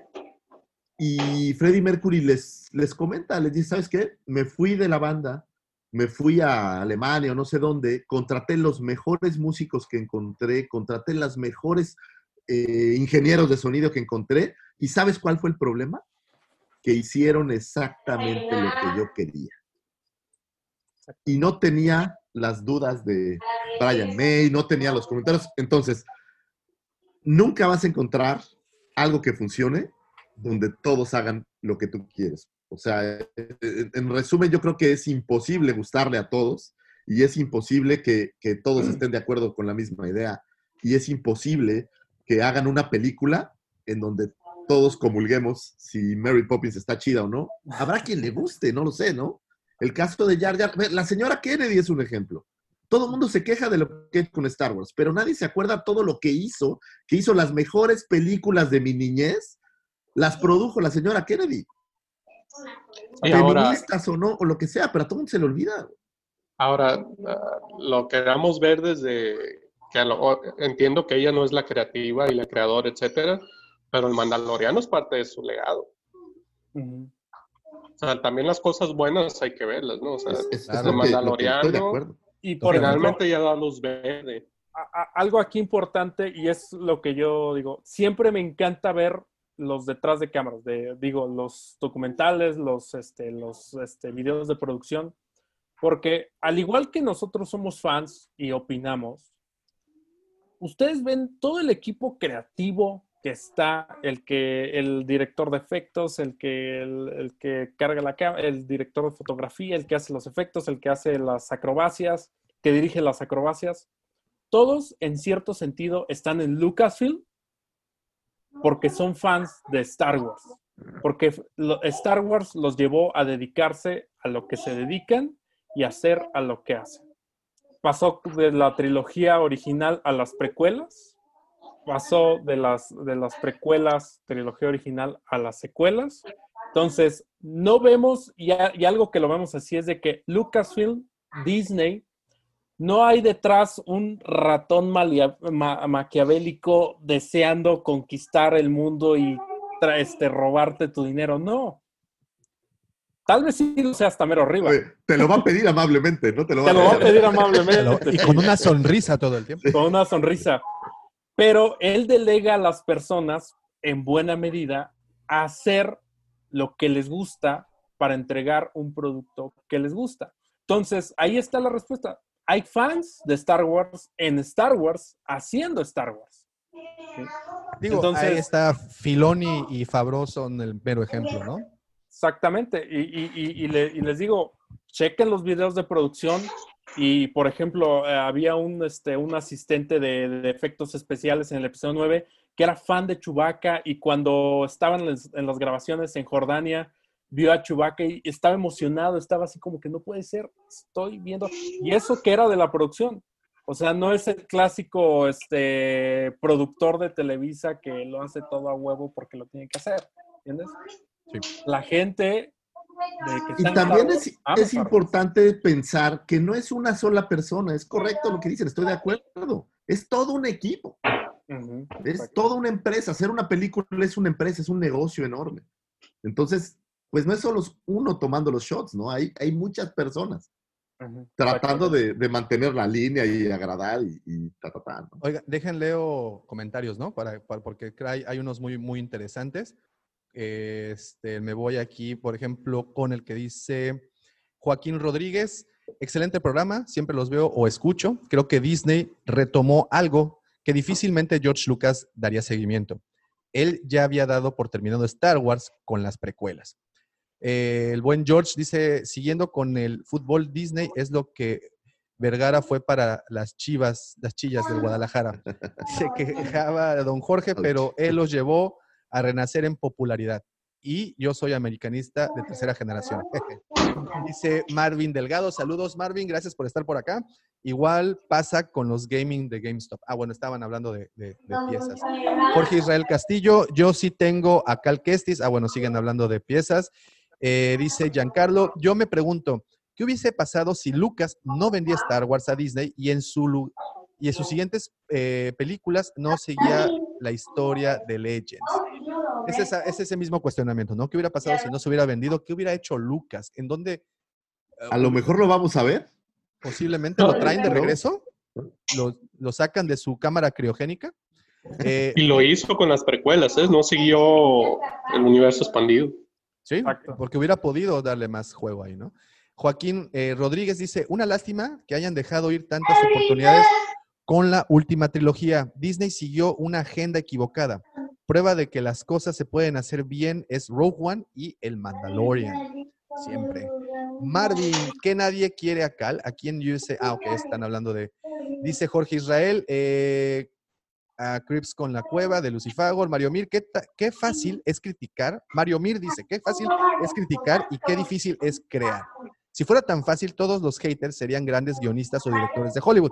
Hacer una película es muy difícil y que sea buena aún más. Eh, dice Vargas, la compra de Disney acelera la producción del comercio. El reto es que sea de calidad. Alfredo Ferrat, los juguetes son modelos que permitieron comprender la realidad y manipularla. Mi teoría es que los juguetes preferidos son aquellos que se ligan a caracteres más interesantes eh, con más potencial simbólico. Omar Sotomayor, con todo respeto a la audiencia femenina que esté presente, ¿qué opinan de la campaña de Caitlyn Kennedy acerca de The Force is Female? ¿Qué opinan de eso? Pues eh, yo voy a lo mismo. Digo, Kathleen Kennedy ha hecho películas maravillosas. Eh, Bueno, Rogue One es un ejemplo, ¿no? Eh, en su época está ahí, es de las favoritas. Y yo creo que eso es machista pensar que está mal o lo que sea. Digo, eso es mi opinión. A mí la verdad no me parece Sí, claro. que Oigan, tenga ninguna connotación adicional. Más, vamos, ni siquiera sé si es una campaña como tal, ¿no? Me parece que fue una oportunidad de ella de decir, somos puras chicas haciéndolo bien, vamos. Dice, dice Martín Iván, saludos desde el Estado de México y desde el podcast Star Wars en corto. Se los recomiendo muchísimo. Eh, eh, Martín tiene un podcast, también lo pueden escuchar en Spotify. Se llama, como lo acaba de decir, Star, Star Wars en corto. Son eh, cápsulas eh, cortas, pero muy interesantes y muy sustanciosas.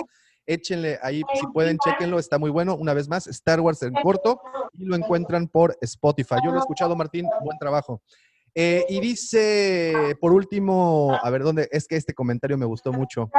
Eh, oye, Lucifagor, de parte de George, eh, dice, oye, Lucifagor, ¿y cuáles son tus películas de la niñez? ¿Los Diez Mandamientos, Ben Hur? Espartaco. Uh, Espartaco. ¿Nosferatu? Ya, qué gachos, ¿eh? Qué gachos. Pero yo tengo todas las de Chaplin cuando todavía no había sonido. Todas las traigo por Cuando ahí. todavía no era Traigo, Chaplin. este, Cuando todavía no era Chaplin, sí, el, el gran dictador, ya sabes. esas Puras, son las- puras joyas. Oigan, las- y todavía bueno- las en blanco y negro de Universal. Amo los monstruos de Universal, si les preguntan. Y bueno, el tema principal es los fans, ¿no? Ya hemos ya hablado del hate, de qué ocasiona el hate de los fans y todo eso, pero vamos también a hablar de cosas positivas de los fans. Y es que creo que nosotros lo hemos visto eh, cuando se trata de algo, alguna propuesta o algo que participe. La realidad también, y hay que reconocerlo, el fandom de Star Wars es muy unido en ese sentido. O sea, no hables de las películas porque nos agarramos a madrazos y, y no hables de los directores y no hables de las trilogías ni nada de eso. Pero habla de un total, habla de un conjunto y el, y el, fan- el fandom de Star Wars, al menos aquí en México, es mi percepción, es bastante unido. Lo hemos visto cuando se necesita la ayuda, siempre salen estos clubs. eh, háblese de la Legión 501, háblese un saludo también a mis amigos de Star Wars de Mérida, Cuculcán, este, otros, otro grupo muy, muy apasionado. Se unen. El Club ¿no? de Cancún también. El club, el club de fans, por cierto, saludotes a- a- a- al buen Obi-Wan Cancún, que siempre está pendiente. Al Albert también. Al. Albert. Los de Veracruz también, de Jalapa creo también, ellos tienen una comunidad acá Oh, sí, es cierto. muy, muy unida y hacen así como, este, ¿cómo se llama? En beneficencia. Beneficencia, sí, así como... A mí me tocó participar en uno de editoriales FED, de que rifaron un, un casco de Mandaloriano y otro por ahí con- contigo, Davo. Ustedes lo, lo impulsaron También mucho. rifamos uno. Sí, también rifamos un casco de, de Mandaloriano. eh, Que de para- hecho, eh, esta chica para la cual lo rifamos, hace poquito me mandaron fotos, está súper bien, está curada, bueno. su hija está preciosa. Un abrazo, la verdad. Qué bueno y qué fuerza, ¿no? Y qué fuerza para sobrevivir a, a- a ese tema. Entonces, no solo son cosas negativas del fandom, digo, sí nos agarramos con la cubeta porque, como bien mencionamos, nos apasiona y eso es lo que ocasionan las pasiones, que la sangre hierva y que no aceptes cuando estás mal. Pero, what the fuck, así lo vivimos, eso es nuestra... Carajo, el mundo está muy feo como para eh, no dejar y dejar de disfrutar esto. Hay que disfrutarlo como mejor te convenga y como mejor te llene. Entonces, si dejamos a un lado la parte negativa, si dejamos a un lado el hate, si dejamos a un lado tú estás mal, yo estoy bien, al hablar de fans, hemos tenido oportunidad de asistir a, un par de convenciones a- a la ciudad, en la Ciudad de México, a la Mole, y es de verdad, es increíble ver cuando las familias, digo, Lucifer, ¿te acuerdas que al final de la última Sí, mole no, llegó una increíble. familia completa? Papá, mamá, hijos, abuelos, tíos, todos este, Eran seis o siete todos super cosplayados, mi respeto. El fan que disfruta a ese nivel de Star Wars es una maravilla, es increíble. Y lo podemos ver, han visto obviamente tantos videos que han salido de las diferentes celebrations, Uf, sí, niños, adolescentes, adultos, Sí. todos disfrutándolo por igual. A mí me, me, me, me enternece mucho. Hay un video que circula por Facebook, seguramente lo han visto, en, que está hecho en The Launch Bay. Esto es en los eh, no, en Hollywood Studios de Disney, los parques de Disney, donde están desfilando personajes y hay una niña pequeñita de unos cuatro Mm, años disfrazada de rey y que a todos con la fuerza los detiene y al final se acerca a la chica que está que representa a Rey en el parque con Chewie y la abraza, la niña llora. Eso para mí, eso es el fandom de Star Wars. Ese ese que cuando conoces, no importa si es una botarga, no importa si es una chica que cosplay, hace el cosplay de tu personaje favorito, que cuando te emociona verlo, ahí está el amor que debemos profesar a esta saga, ¿no?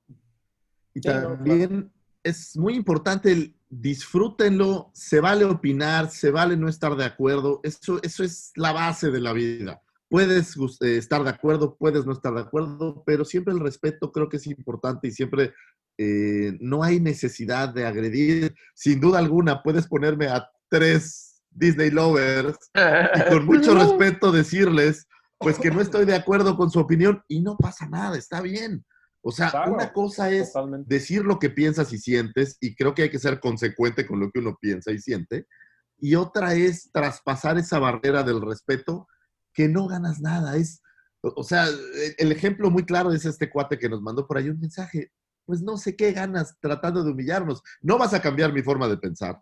Yo creo que la forma correcta, vamos a debatir, vamos a hablar porque no estoy de acuerdo, y así puedes cambiar la forma de pensar de alguien. Pero humillar o tratar, pues es estéril, no sirve para nada. Entonces disfruten la saga, véanlo como es, es, es una pasión y sáquenle jugo a la pasión en vez de sacar odio de ahí, que el odio lo único que lleva es al sufrimiento y ustedes saben dónde lleva eso. Así es, y todos caemos al lado oscuro con eso. Pero te digo, una vez más, hay cosas muy positivas del fandom. Hay cosas muy positivas de grupos que se unen para hacer, eh, ser más propositivos que destructivos, ¿no?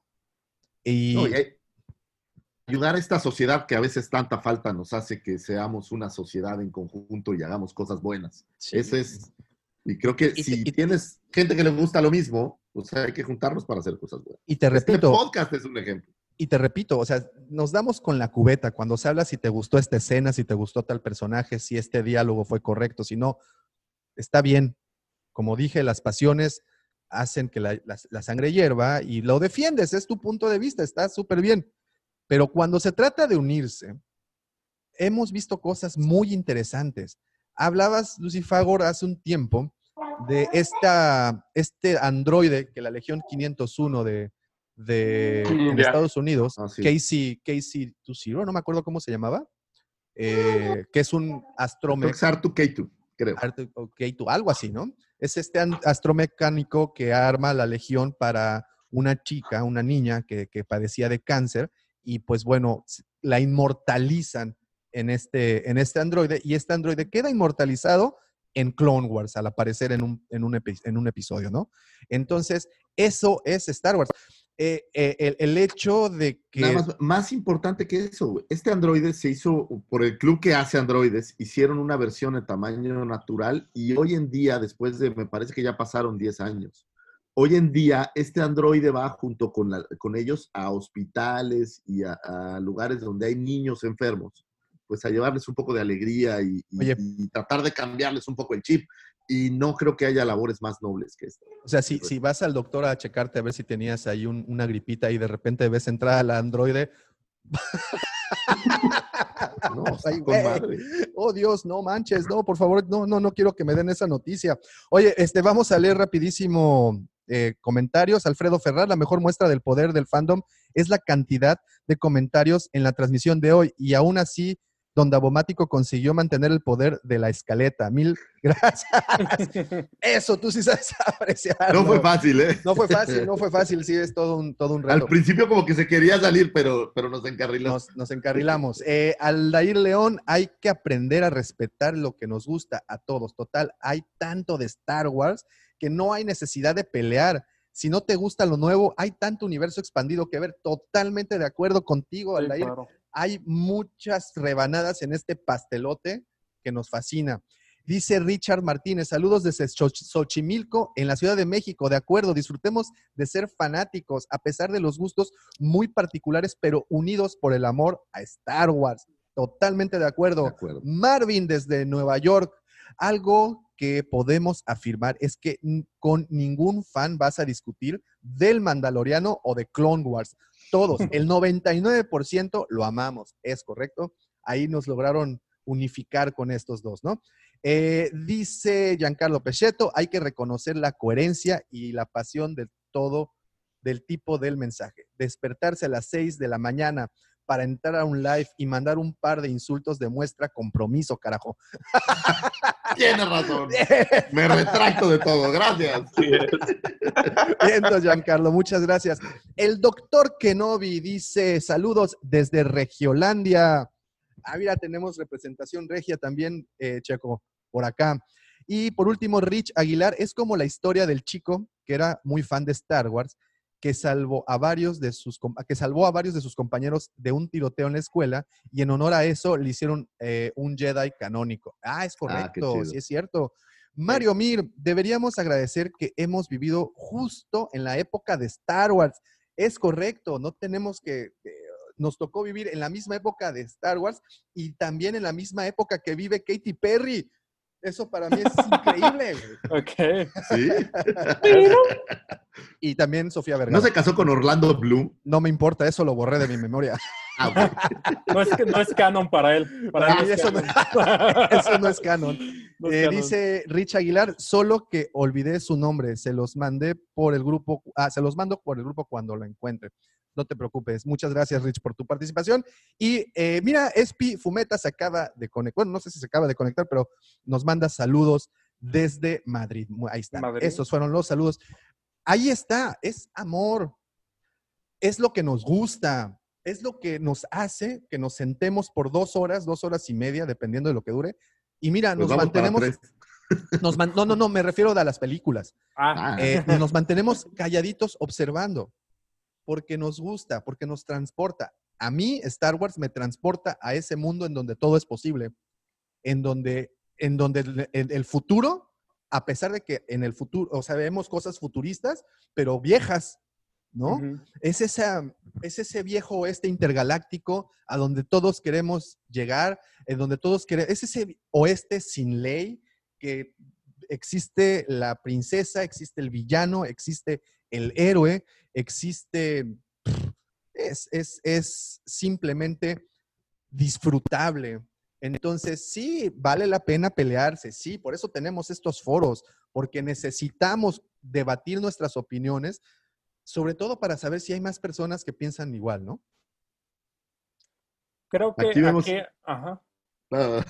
Digo, nada más ya para te- este comentario este, final. Creo que aquí hay dos cosas importantes. Hace, hace rato alguien lo dijo y es muy cierto. Star Wars son películas. ¿sí? Es entretenimiento.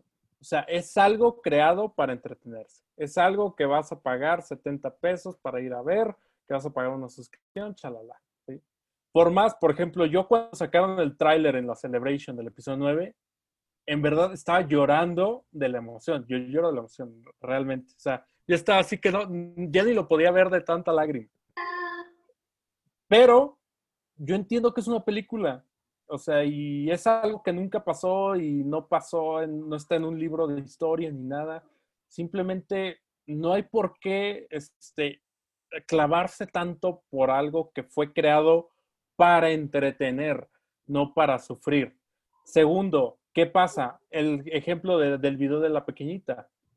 Eh, vemos que hay generaciones jóvenes que están disfrutando eh, Star Wars, que están viviendo Star Wars a su manera, y para que alguien llegue y le diga, ¿sabes qué? Rey es una basura, mientras ella está vestida de rey, o sea, digo, imagínate qué va a pasar en su mentecita. Es correcto. Entonces, hay que relajarnos, chavos. Es para es. Por eso es. nadie se disfraza de Rose. Ay, no A Rose también me la respetas, por favor. Estamos tratando No, de hacer no, aquí no, un statement, Lucifagor, y de repente. Sí, estamos hablando de amor. Hoy me, voy a, hoy me voy a llevar la tarea, voy a volver a ver a- The Last Jedi y en vez de odiarlo toda la película, la voy a parar a la mitad para que no sea completa. Sa- ¿Sabes qué hice yo cuando leí la novela? Me brinqué toda la, pa- la parte de Canto Bight y es un y, y me ayudó mucho. Sí, sí. Y mira que a mí me gusta el episodio 8. Sí, hombre. Mira, mira, voy a leer, voy a leer comentarios para resanar un poco todo esto. Eh, dice Rubén Vargas, la fantasía impulsa a la humanidad. Por eso hay viajes a la luna. Y hoy pensamos ir a Marte. Y también dice Vargas, Uta, estoy inspirado. Me tiene muy apantallado, Vargas. Eh, Vargas, Vargas, eres muy bueno con el primer café de la mañana, ¿eh? eh Aldair León, Warsi, tu póster, wow. Haz un acercamiento, está increíble. A ver, déjenme hago un acercamiento rápido. Ok. eh, Yo no es que y- lo quiera presumir. Pero sí este, está muy cool. No, está chido, hay que Es de los que estaban en. Disculpen aquí mis cubrebocas tendidos. No te preocupes. chones. Mire nada más. Es este. Ya. Ahí ¿Sí lo ven está. Ahí podemos ver. Y son todos los personajes, ¿no? Sí, casi todos. El de The Last Jedi, el mejor de todos. Ah, Mira, el fondo de pantalla de Lucifago. De pantalla. Exactamente. Sea, ahí está. Ámense, no se odien. Esto es una, es una historia hermosa de fantasía espacial. Eh, otra de las cosas es esa, tampoco, como bien dicen, es una película que fue planeada para que los niños eh, disfrutaran de cierta forma. Los adultos nos enganchamos, bueno, en su momento éramos niños, crecimos, me, me- me enganché con las siguientes películas y como bien en algún punto, ayer en el chat mencionaban a, a- a Joseph Campbell, el cual eh, definió a Star Wars como una mitología moderna creada por el señor Lucas. Y las mitologías tratan de explicar la naturaleza del mundo a través de analogías tomadas también de este mismo, ¿no? Y por eso tantas historias bonitas en- en- en- o, o- o- o muy crueles y crudas en la mitología griega, en la mitología nórdica, en la mitología celta, incluso en la mitología maya o la misma este, mitología eh, náhuatl, ¿no? Son cosas hermosas llevadas, en este caso, y para nuestra fortuna, llevadas a la pantalla y, y que mitología que convirtieron en algo tangible, no solo con las figuras de acción o con las novelas, parques, con juegos, o sea, es, como bien dijo alguien, debemos de estar agradecidos por estar en esta época. Pasamos tiempos obscurísimos como fans. Después del 83, que fue la de lo- del regreso del Jedi, nadie cuenta eh, batalla eh, por Endor, ni la caravana del valor, nadie la cuenta, Lucifer. El show de Navidad. Tampoco nadie lo cuenta. Uf, Pero desde ese entonces, del 83 al 99, que prácticamente tuvimos ahí di- 13 años de sequía, de inexistencia, después de eso eh, nos aventamos del 2005 al 2014, igual, ¿no? Más o menos, que fue pues un periodo de tiempo casi de, de 10 años, eh, igual, muy incierto. Tuvimos Clone Wars, eso lo rescató, ah, lo acepto. Este, pero actualmente cae en una de las compañías que mejor cuidado le puede dar a una marca, que es Disney. Efectivamente, como a todos, porque no me van a decir que no nos gusta el dinero, a todos nos gusta el maldito dinero, bien lo dijo MC Dinero, dinero, dinero, dinero, muéstrales algo, dinero. Entonces, a todos nos gusta, todo es un negocio, quien invierte tiempo en algo, pues tiene que sacar alguna, algún beneficio de este tiempo, de este talento en el caso de Disney, pero creo que en, mejores manos no pudo haber caído. El contenido que tenemos actualmente para los fans es... Nunca existió tanto contenido, nunca existió tantas eh, vías para contar una historia. Esa es otra cosa, ¿no? Tenemos, bien lo mencionan, videojuegos, películas, eh, tenemos libros, tenemos cómics, tenemos juegos de mesa, tenemos una infinidad de medios con la cual podemos ingresar, creo que al único universo de esta forma, al único universo ficticio, no hay otro universo, no hay otra historia, no hay otra saga que sea tan inmersiva como lo es esta saga. No sé qué piensan. Sí, sin duda. Pues tan completa, ¿no? Aquí el tema final, y yo también con esto cierro, es disfrútenlo. Siéntense en su sala, pongan cualquiera de las películas, ábranse una cerveza, háganse unas palomitas y pásenla bien. Estas cosas efectivamente están hechas para pasarla bien. Sin duda habrá toda clase de comentarios ahí, les guste, no les guste, lo que sea, pero la intención es divertirse. El análisis es parte de la diversión, creo yo. Entonces, analícenlas, pero diviértanse y, y creo que a veces efectivamente le metemos más pasión de la que requiere. Simplemente hay que disfrutarlo, hay que pasarlo bien voy a decirlo, en todas las he disfrutado, aunque tenga las cosas que no me gustan, he amado todas, no lo puedo negar, o sea, es, como mi familia estas películas, las amo, eh, aunque haya detalles que no disfruto, pero las amo y las disfruto y me divierto. Entonces, yo les diría, pónganse una de ellas, échense una cervecita, o si no toman alcohol, pues échense un tehuacanzazo y disfrútenlas. Para eso son. Yo también para agregar, digo, Star Wars me ha dado pues mucho entretenimiento, historias increíbles, pero también me ha acercado con gente que cuando iba a pensar yo que hace 30 años, ahora 30 años después, eh, iba a estar platicando con Davo, con Lucifer, con Emilio, con, gente de otros lados del país, con gente de Argentina, por ahí Roberto, este, de Chosen mm. eh, o sea, ¿cuándo iba a pensar yo que iba a estar platicando con ellos acerca de Star Wars? Entonces, eso también rescato yo de, de, la saga, que me ha acercado con, con gente increíble. Este, e, e, es algo, es parte de la amistad que tengo con Pepe. Yo a Pepe lo conozco, él tenía, ¿qué es? Cinco años, siguió diez, algo así. Y, y, a la fecha es algo que nos ha mantenido muy unidos, ¿no? Entonces, me quedo también yo con esa parte, con la gente que me ha acercado a, a, a mi vida, ¿no? Totalmente. ¿Qué otra, qué otra historia, saga ficticia ocasiona esto? Emilio. Digo, ya por, por último también para agregar, ustedes si se pasan a la página del Warse mexicano, sabrán que soy un fan empedernido de Star Wars. Eh, hasta el momento eh, yo he disfrutado toda la saga desde que tenía tres años poniendo mis VHS de la trilogía original hasta que vi las, precuelas, eh, Clone Wars lo vi un poco tarde, este, no en su época, pero que lo vi, que con las nuevas películas, sin duda es algo que, que disfrutas.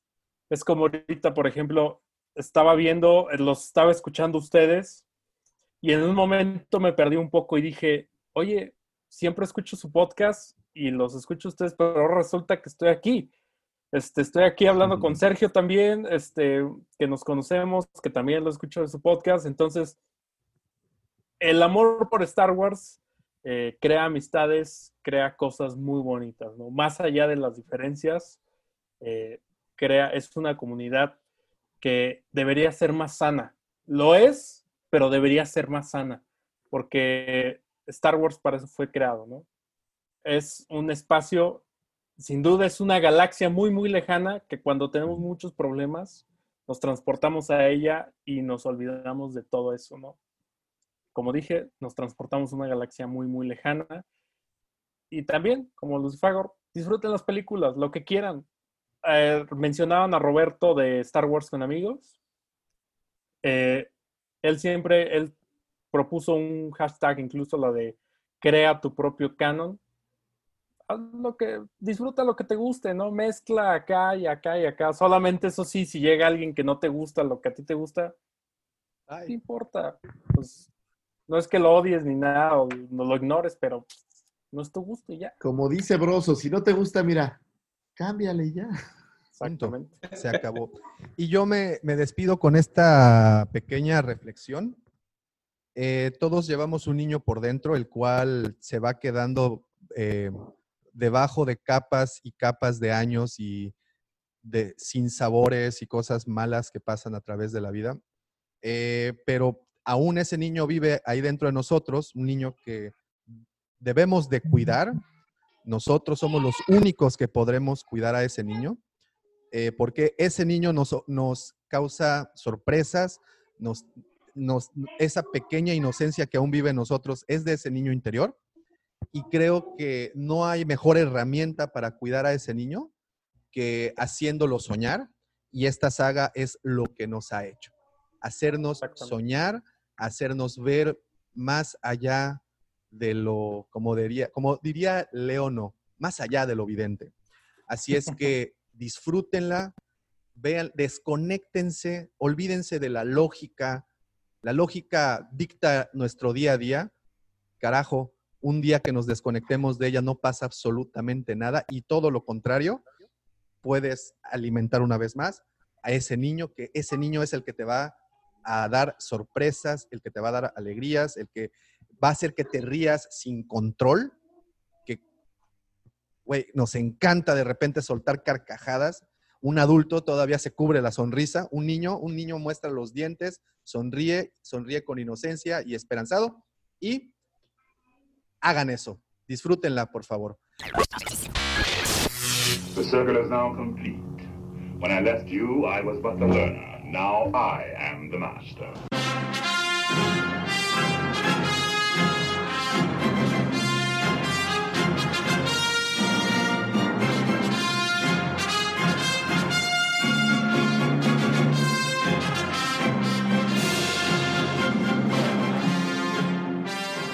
Señores, de verdad fue un placer haber eh, pasado estas horas, porque ya son horas, no sé cuánto tiempo llevamos, ¿eh? Hoy sí. Tres. ¿Tres? Oh, mira, tres horas ya. Poco más tres, de tres. tres orejas, más de tres orejas, señores. De verdad es un gustazazazazo haberlos tenido aquí. Emilio, haberte tenido por primera vez aquí. Esperemos, obviamente, Gracias, no, esta no es la gracias. última, esta es la primera de muchas este, que Yo vamos a estar por acá. la verdad, encantado. Gracias, gracias. De verdad, recuerden el podcast a la mexicana, Star Wars a la mexicana, lo encuentran en Spotify. Ya hay un nuevo capítulo, ¿correcto?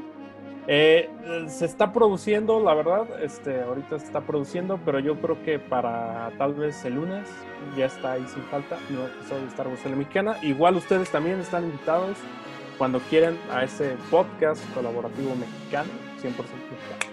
Excelente. ¿Podemos saber el tema o es sorpresa? Eh, sí, vamos a darlo a conocer. Es sobre los coleccionables, los Ah, juguetes bien. de Star Wars. Entonces, ahí Uy, no le des cuerda, aquí no les des cuerda, ¿eh? Porque, híjole, Híjole, tenemos haber un sabido, de seis los- horas. los, los invitaba de haber sabido, este, pero bueno, este, para la siguiente hacemos un par, eh, parte 2, episodio 2 si quieren, y Sí, le wow. con todo. Ya está, ya está. Checo, Checo, de nueva cuenta, tú sabes que esta es tu casa, tu segunda casa. Muchísimas gracias por haber estado de nueva cuenta con nosotros. Gracias, gracias. Te digo aquí un poco desmañanados, pero pues aquí andamos al, al pie del cañón, ¿no? Pues muchas gracias por la invitación. Emilio, por fin pudimos coincidir. Este, como decía Emilio, teníamos casi un año por ahí mensajeándonos por Face de, oye, escuché tu episodio, oye, me gustó esto, oye, eh, intercambiando opiniones y este y pues ya por fin se nos hizo coincidir en, en un espacio eh, esperamos y ya sea aquí o en podcast o cuando podamos volver a, volver a grabar nosotros, pues igual está la invitación abierta. ¿no? Donde sea y donde hablen de Star Wars, aquí está. Ahí, ahí estaremos, ahí estaremos. Y pues bueno, obviamente, nada, absolutamente nada de esto hubiera podido pasar, obvio, sin ustedes, queridos amigos, que un saludo a todos los que y un gran abrazo. Muchas gracias por estar conectados desde temprano. Les recuerdo, si quieren unirse a la, a la Legión Wampa, que es nuestro grupo de WhatsApp, mándenos un mensajito por cualquiera de las redes sociales que les mencionamos al principio y con mucho gusto los uniremos a esta comunidad tan docta respecto al tema de Star Wars. Pero definitivamente esto no hubiera podido tener lugar si la ayuda, la participación, esa cohesión que causa mi querido amigo, por supuesto su amigo también, a ese señor que hace que las bragas de las Twilex se deslicen hasta sus tobillos. El que le Nunca puso la categoría a ese antrucho de mala muerte conocido como Moss Eisley. Bueno, está ahí en Moss Eisley, en la esquina con Mos Espa. Él es la causa que hace suspirar a Ula. El señor arroba Lucifago. Muchísimas gracias, gracias a todos ustedes que nos escuchan, gracias a estos invitadazos de lujo que tuvimos hoy, gracias a todos los que nos mandan comentarios, muchísimas gracias a mi esposa que me deja hacer este programa sin quejarse, bueno, se queja poquito, te amo mi amor, muchísimas gracias a todos los que les gusta esta saga, gracias a los podcasteros, gracias a todos los que producen y gracias a todos los que tengan algo que ver esta saga. Pero definitivamente este programa no podría ser posible. No podría llegar hasta sus casas sin la mente siniestra de nuestro querido señor productor, aquel que en alcanzar una estrella fuera casteado y después reemplazado por Capetillo por problemas de tiempo. Aquel que doña Carmen denominara tú sigue siendo aquel y que Tinder estuviera loco, conocido como el Cid del Amor nuestro queridísimo señor productor, arroba Davomático. Gracias por existir, Davomático. Gracias, gracias a todos ustedes, señores. De verdad, muchísimas gracias. Y recuerden, este tu Q. ¡Que la fuerza! Nos acompañe, señores. Hasta Muchísimas pronto. gracias, gracias a todos. Nos escuchamos, Gracias, vemos la próxima semana. No olviden de Bye. ver los videos de YouTube. Por favor, el día de mañana sale el señor del el señor el video del señor Lucifer. Muchísimas gracias. Vean a los Raiders, vean a los Raiders. bye, bye, bye. Bye, bye, bye. Bonito episodio, hasta luego.